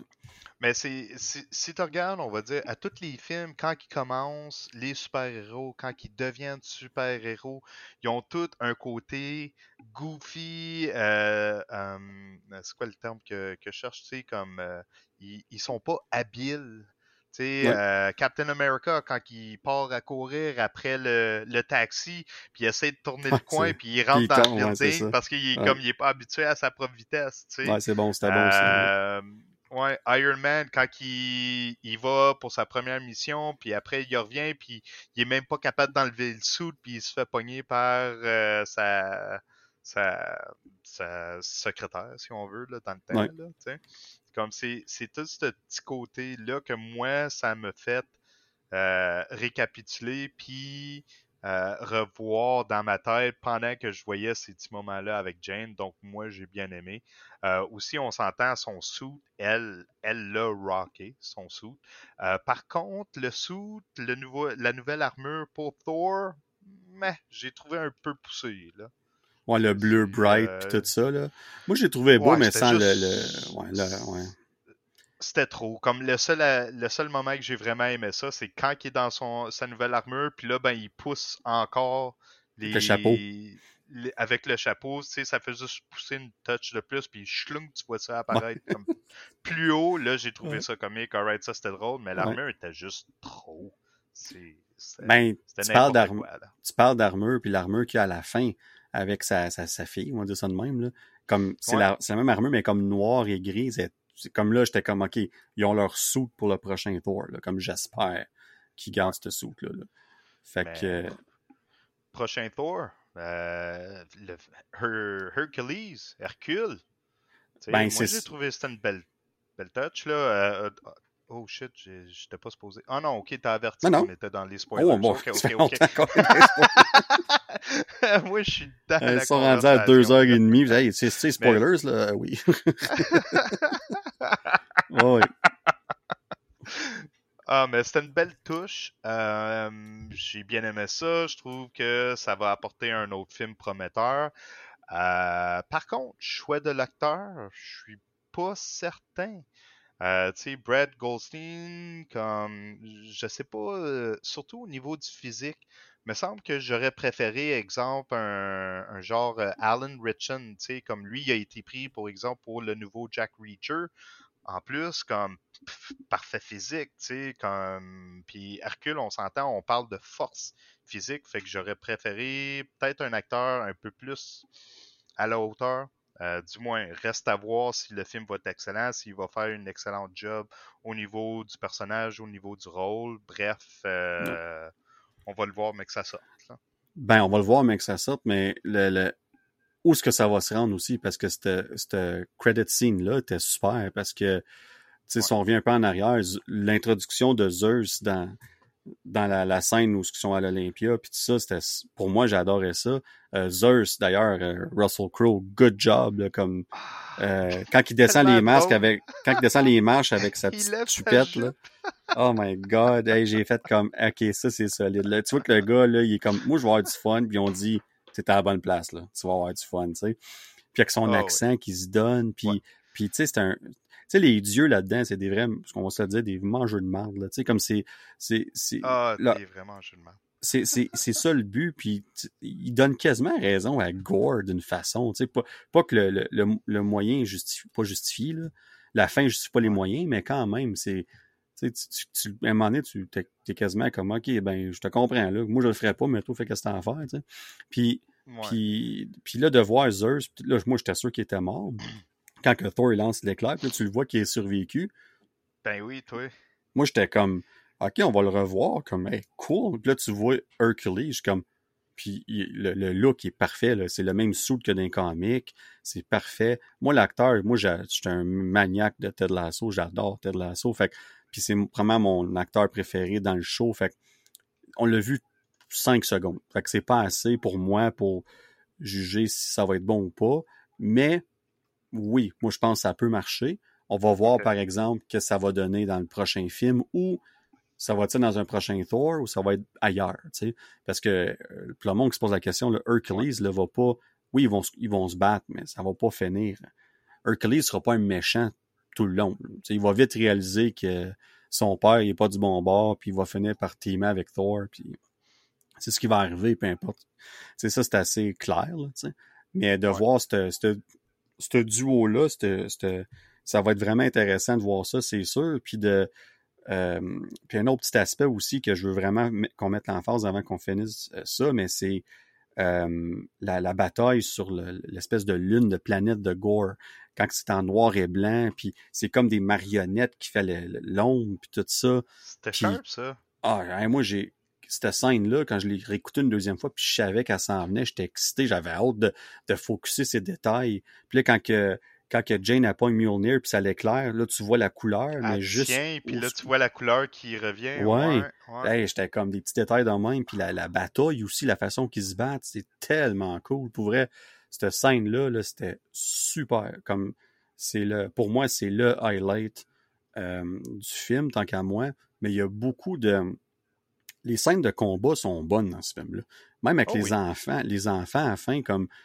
Au début, j'étais comme, ah, ça va être cheesé un peu, mais la façon qu'ils font, un, ils l'utilisent pas beaucoup, fait que c'est pas overused, comme qu'on dit, mais, Ouais. mais le message qui passe, tu sais, que Thor passe aux enfants, puis, pour moi, c'est encore là, la deuxième fois que je l'ai écouté, ça a beaucoup plus fonctionné, puis des voir se battre, puis tout ça, c'était original, c'était le fun. Ah, moi, j'ai adoré cette scène-là. Puis surtout le fait qu'il fait comme son père. tu sais, Il parle Ouais. à, à son arme pour redistribuer la Le pouvoir de force, sais, le pouvoir des dieux. Absolument. Euh, ah, moi, j'ai j'ai adoré cette scène-là. Et bien sûr, euh, avec un excellent mélange, comme tu l'as dit, ça peut faire toute la différence d'un film. La musique qui a été sélectionnée. Ah oui, super Moi, là, j'étais dans un moment d'extase. J'adorais, j'écoutais seconde par seconde, euh, euh, point par point. Même la, la petite avec sa, sa poupée là, Ah! qui, qui shoot le laser. là, J'étais comme Go girl! Ah oui, c'était Tellement cool. ça. Tellement cool. Ah ouais, Ah euh, ouais. Beaucoup de, de, de bons moments de overall. De, le, le visuel était super. Les effets spéciaux, une couple de fois ici et là, que j'étais comme OK, peut-être qu'il y aurait eu un peu plus de temps, mais Ouais. mais ça, on on, on rentre pas dans ce débat-là. Euh, Il y a eu bien des, des, des sujets là-dessus, mais ça reste qu'on est dans un air pandémique, il y a beaucoup de retard dans les, euh, les, les compagnies qui s'occupent des VFX, des effets visuels, puis sont brûlés, là, comme sont, ils travaillent bien trop pour ce qu'ils ont à faire, puis le, le, le workload qu'ils ont, puis Ah ouais. euh, malheureusement, ça va donner des moments comme ça, puis tu peux juste admirer le travail qu'ils font malgré tout. Puis, écoute, ça m'a pas sorti du film, contrairement à d'autres personnes. Ah ouais. Mm, t'sais, même chose, là. euh, Comme tu dis, là, ils font un job superbe. Ils ont la charge sur les épaules qui est immense. euh, puis avec ça, ils réussissent quand même à, à vraiment nous divertir, nous satisfaire comme. Non, chapeau. Chapeau pour ce Ouais. côté-là. Parce que c'est les effets spéciaux, c'est ça que c'est, les films maintenant. On s'entend, là, toutes les scènes pratiquement sont filmées devant un, un gros screen euh, vert, là. Tu sais, dans le temps, Ouais. c'était bleu, mais là, c'est vert depuis plusieurs années. Puis, on, c'est ça la majorité des films. Surtout de ces films-là, de MCU, de DC Universe. C'est, on n'utilise plus des câbles là, à suspendre le personnage là, que tu vois dans le film. Là, comme si. Non, C'est ça. Exactement. puis, puis, non, pour vrai, moi, ça a vraiment bien fonctionné. On a parlé Thor, Spy, Mighty Thor. encore une fois, on a pris un sujet délicat qui était le cancer, qui est une histoire très connue dans les comics. On l'a mis de belle façon dans le film. Encore une fois, Oui. on a mis ça avec une- une- un peu plus léger, mais en même temps, ça vient nous chercher, là, comme la scène à l'hôpital où ce que Thor est comme maladroit, comme il essaie d'être drôle un peu, mais il comme il dit à Jane comme tu vas mourir là, si tu fais ça, comme reste là. Puis quand il dit à la fin comme c'est ça là, je, je C'est mon choix. c'est mon choix, puis j'aime mieux vivre ça que mourir plus tard pareil. Puis, tu sais, non, c'est ça que c'est. Puis, puis ça, c'est venu me chercher. Comme c'est vraiment venu me chercher. Puis j'ai dit, ouais, ça fonctionne bien. J'ai cru en, en, en leur amour, puis j'ai cru à l'histoire de Jane. J'ai cru à l'évolution de Thor aussi. Euh, euh, encore une fois, Gore, fantastique. J'ai adoré ça. Valkyrie, euh, c'est bon pour ce qu'on a vu. Encore une fois, je pense que c'est un personnage qui aurait bénéficié d'une scène ou deux de plus. Mais overall, Oui, elle, a fait- elle a fait une, fait une super bonne job dans les circonstances. Korg, mourant à chaque fois. Puis la, la petite joke, la petite joke à la fin, là, ben un, le fait qu'il fait la narration dans le film, c'est c'est super, Ah, c'est tellement drôle. merveilleux. Moi, à la fin, la, la touche de Love and Thunder, là, j'étais comme, Ouais. ah, alright, ok, là, je comprends tout, là. Mais quand il parle de Ah. Loki, là, and he saw his brother die and die again And again. And again. And again. ah, aussi, le, le, retour des acteurs de théâtre, Matt Damon, puis l'autre, ah, puis l'actrice qu'ils ont choisi pour Stella. Oh my god, c'était tellement Melissa McCarthy, c'est ça? Ouais. ouais, ah, ouais. Ah, la, pièce de théâtre que j'avais adorée dans Ragnarok, puis là, on revient avec ça, puis justement, tu parlais des, des câbles, tu sais, comme là, il, quand il vole, quand il dit « suit up », là, c'est comme un câble qui tire leur linge, puis c'est super croche, puis ah, c'est tellement bien fait. Puis en plus, tu, tu revois Matt Damon dans le film à un moment donné quand ils sont comme dans le dans l'hôtel de ville, puis le Thor il fait un speech. Là. Puis juste avant qu'il fasse le speech, euh, tu vois Matt Damon, puis l'autre personnage, c'est le frère de Chris Hemsworth dans la vraie vie, ouais. qui joue Thor. Puis, puis euh, ils sont en train de parler pour proposer à, à comment est-ce que ça à Valkyrie pour une pièce de théâtre. C'est comme on a des idées pour une pièce de théâtre. Ouais, puis... oh, on a des idées. Ouais, c'est ça. J'ai tellement trouvé ça bon. Let's go, on le fait. mais mais j'aimais ça qu'ils qu donnent ça, puis que c'était plus qu'une scène, c'était deux, trois scènes, tu sais, puis j'ai adoré ça. Fait que pour vrai, ça, c'était super, t'as raison. Euh, puis la joke de Cork de Dwayne, là, il dit I found uh, someone, his name is Dwayne, puis c'est Dwayne The Rock, parce qu'il est en roche. Fait que c'est Dwayne The Rock Johnson. Fait que ça a été confirmé que c'est une joke. Ça a été confirmé que la joke, c'est The Rock. C'est Taika l'a confirmé. T'sais. Fait que moi, moi je l'ai catché. J'ai tellement ri là. T'sais. Fait qu'il y a plein. Puis tu sais, les Guardians, on les voit pas beaucoup, les Guardians, mais ça fonctionne. Ça fonctionne pour ce qu'on voit. Euh, il avait ben besoin d'être là plus. Ça, son gardien de la galaxie, tu sais, il faut qu'il aille ailleurs. Là. Ils ont d'autres planètes à sauver. Là. puis quand ils s'en aillent, c'est super rapide. Là. Thor il leur parle, puis tout. Puis ils sont comme garde, fait juste débarquer, nous on s'en va. sais Comme clairement, il y en a un qui est plus attaché que les autres. Là, sais puis, c'est tellement drôle. Ouais. Moi, j'ai comme ça, il fait un handshake, puis là, l'autre, il est comme, ah, tu t'étires vraiment le temps en ce moment. Hein. Puis là, quand il part avec le vaisseau, il jase, puis il jase, puis il jase, puis c'est comme, ah, ils sont partis. C'est comme, bien, c'est ça. sais Fait que là, la dynamique était bonne, puis euh, pour vrai, honnêtement, comme ceux qui s'attendaient à plus de Guardians, malheureusement, il n'y a nulle part qu'on s'est fait dire qu'on en aurait plus. Moi, j'ai toujours cru qu'on les verrait comme 10 minutes max. Euh, ah oui. Ils ont leur film, qui s'en vient. film qui s'en vient. Ils ont leur film qui s'en vient. Il fallait faire le lien entre Endgame puis là, puis on l'a fait. On l'a bien fait.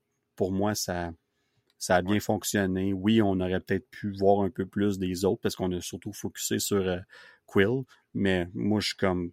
C'est un film de Thor. Fait que ce qu'on a eu, ça me fait rire. J'étais vraiment content. Fait que pour vrai, euh, au niveau des personnages, là, honnêtement. Il, il, faut mettre une limite quand même sur les autres personnages qu'on peut voir, surtout quand on essaie de se concentrer sur le personnage qui est supposé du film, parce que sinon on se retrouve dans un, une situation comme euh, euh, The Book of Boba Fett. T'sais? Quand que, Oui. euh, quand que The Mandalorian il revient, puis on va se dire, euh, moi je suis une de ces personnes qui, qui le pense et qui a volé la vedette à la fin. Ouais.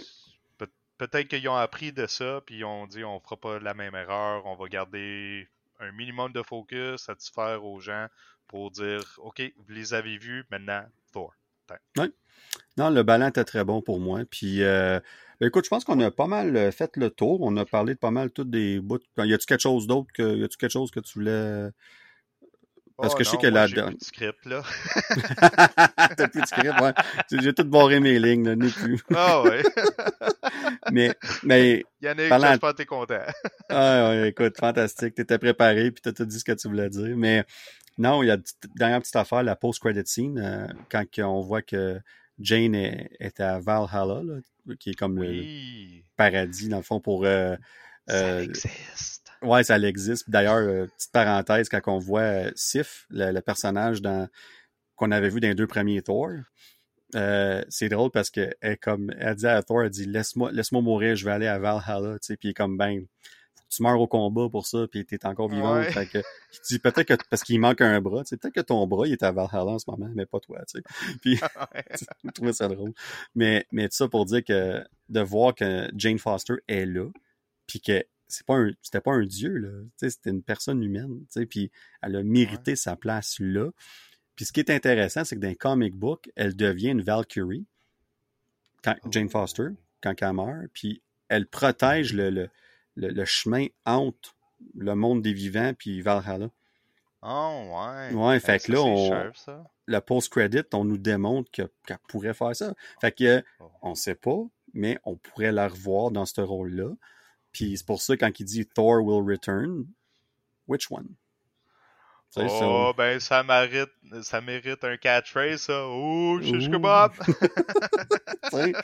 Mais euh, écoute, c'est pour vrai, j'ai hâte de voir. Puis c'était le fun de voir Heimdall, de le voir revenir pour la dans la post-credit Oui. scene, puis de dire comme merci d'avoir euh, sauvé mon fils, puis les enfants. Tu sais, comme c'est euh, c'est vraiment pour vrai, euh, j'ai vraiment aimé cette scène-là aussi. Je pense que les deux post-credit scenes étaient très bonnes pour euh, pour ce film-là, puis ça l'ouvre des portes pour ce qui s'en vient. Puis Ben, je me demande si ça, ça fait aussi partie du concept du multivers. Parce qu'on s'entend comme est morte, est allée rejoindre les, les autres personnages qu'on connaît aussi, mais on s'entend, c'est Valhalla, c'est pas une place en quelque part dans l'univers. C'est vraiment, c'est ailleurs, une autre dimension. Donc, euh, ouais, Ouais. non, je serais curieux de voir qu'est-ce qu'ils vont apporter avec ça. Non, puis euh, pour vrai, là, c'est, c'est, c'était vraiment intéressant. Puis, euh, dernière petite parenthèse que j'ai pas dit au début, mais j'ai vraiment aimé la scène d'ouverture de Gore. Où ce qu'on on, on commence le film avec ça, on nous explique pourquoi il devient le méchant. On commence avec le sérieux.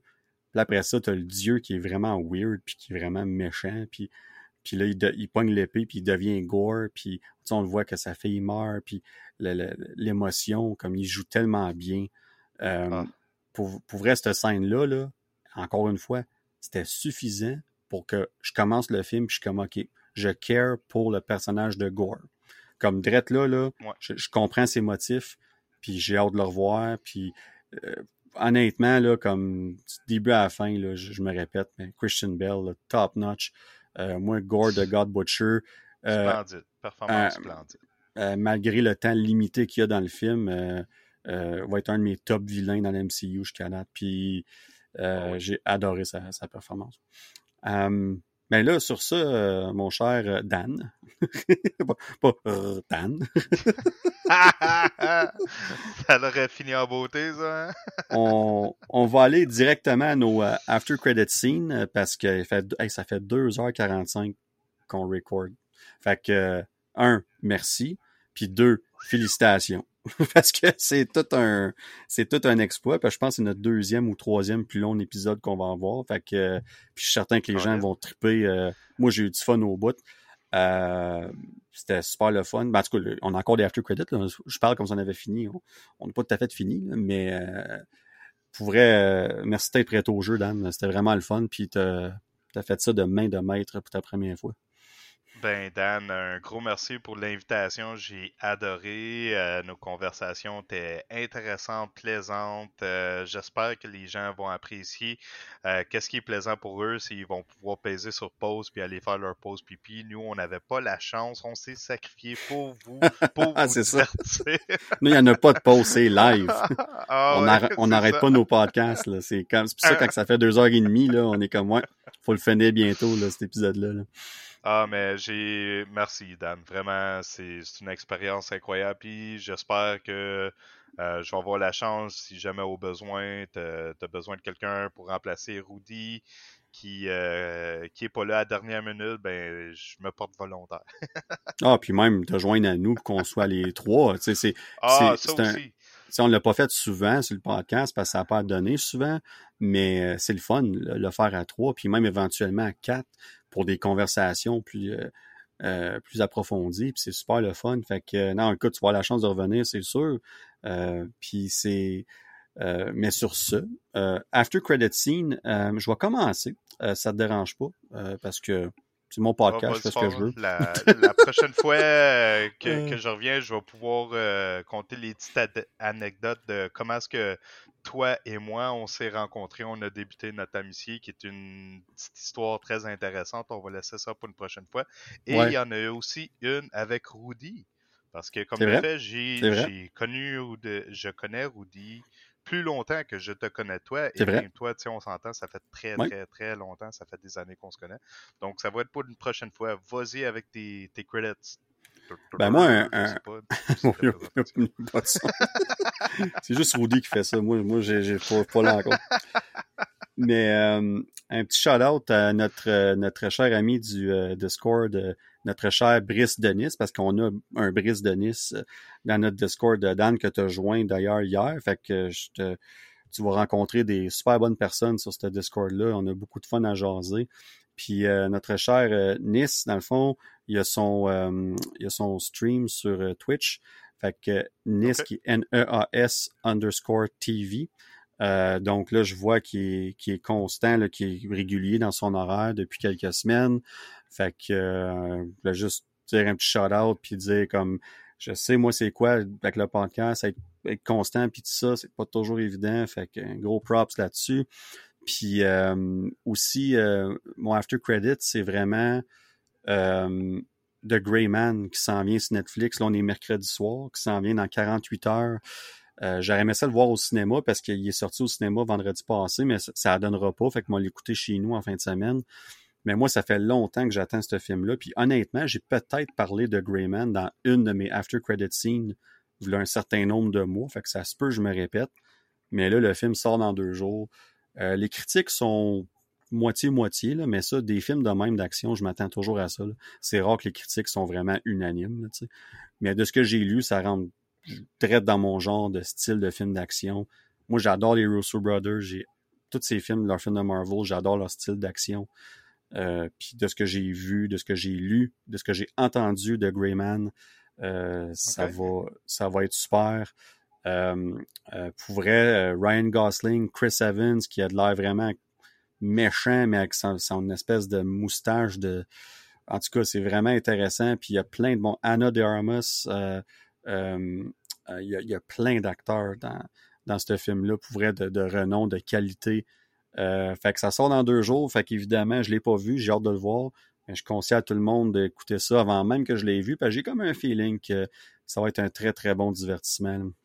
Fait que c'est ce qui conclut ma after credit. Fait que mon Dan, je te laisse ta parole. Jose-nous de qu'est-ce que tu veux pendant deux minutes. Pendant deux minutes. Ou une minute, ou 30 euh, secondes. Whatever. OK. Une minute, 30 secondes, 15 secondes, 10, 9. Bon, ben c'était bien le fun. Merci, Dan. Ah, sujet important de, de la journée, la nourriture. J'adore de la nourriture. J'en mangerai à chaque jour. Conclusion. Wow! Fantastique! On va travailler c'était After Credit. Mais à part ça, c'est top shape. Ben, le pire, c'est que le, concept d'After Credit, c'est Rudy qui est venu avec ça, parce que je pense que ça vient d'un podcast à Apple ou je sais pas trop qu'est-ce qu'il avait dit. Puis, à un moment donné, il a dit, faisons ça, puis on parle de n'importe quoi. Moi, ça tombe que je parle toujours de films, de séries, de comic book, peu importe. Fait que je reste plus ou moins dans le sujet. Mais Rudy, des fois, il sort de toutes sortes d'affaires, il va parler de n'importe quoi. Fait que, fait que c'est un concept intéressant. Mais écoute, euh, Dan, sur ce, 2h50, je pense qu'on va aller, euh, comme tu dis, notre pause pipi, elle a assez duré. On va aller oh, euh, faire ce qu'il y a à faire, puis on va aller se coucher parce qu'il est 11h30 passé. Ben oui, on travaille demain matin. Hein, oui, c'est la vie. Hein? Puis encore une fois, merci de t'avoir prêté au jeu. Puis euh, à tous ceux et, euh, qui écoutent, qui ont pris le temps d'écouter ça, 2h50 de temps, on apprécie, on vous remercie. Euh, puis on va se revoir dans quelques semaines pour le prochain épisode qui va être de Miss Marvel. Et on va revenir sur les San Diego Comic Con, toutes les, toutes les annonces, whatever. On va jaser de ça, on va jaser de Miss Marvel, évidemment. Puis avant ça, on va avoir notre épisode de, Tom Cruise et de Top Gun Maverick pour notre oh. prochain euh, On Jase 2.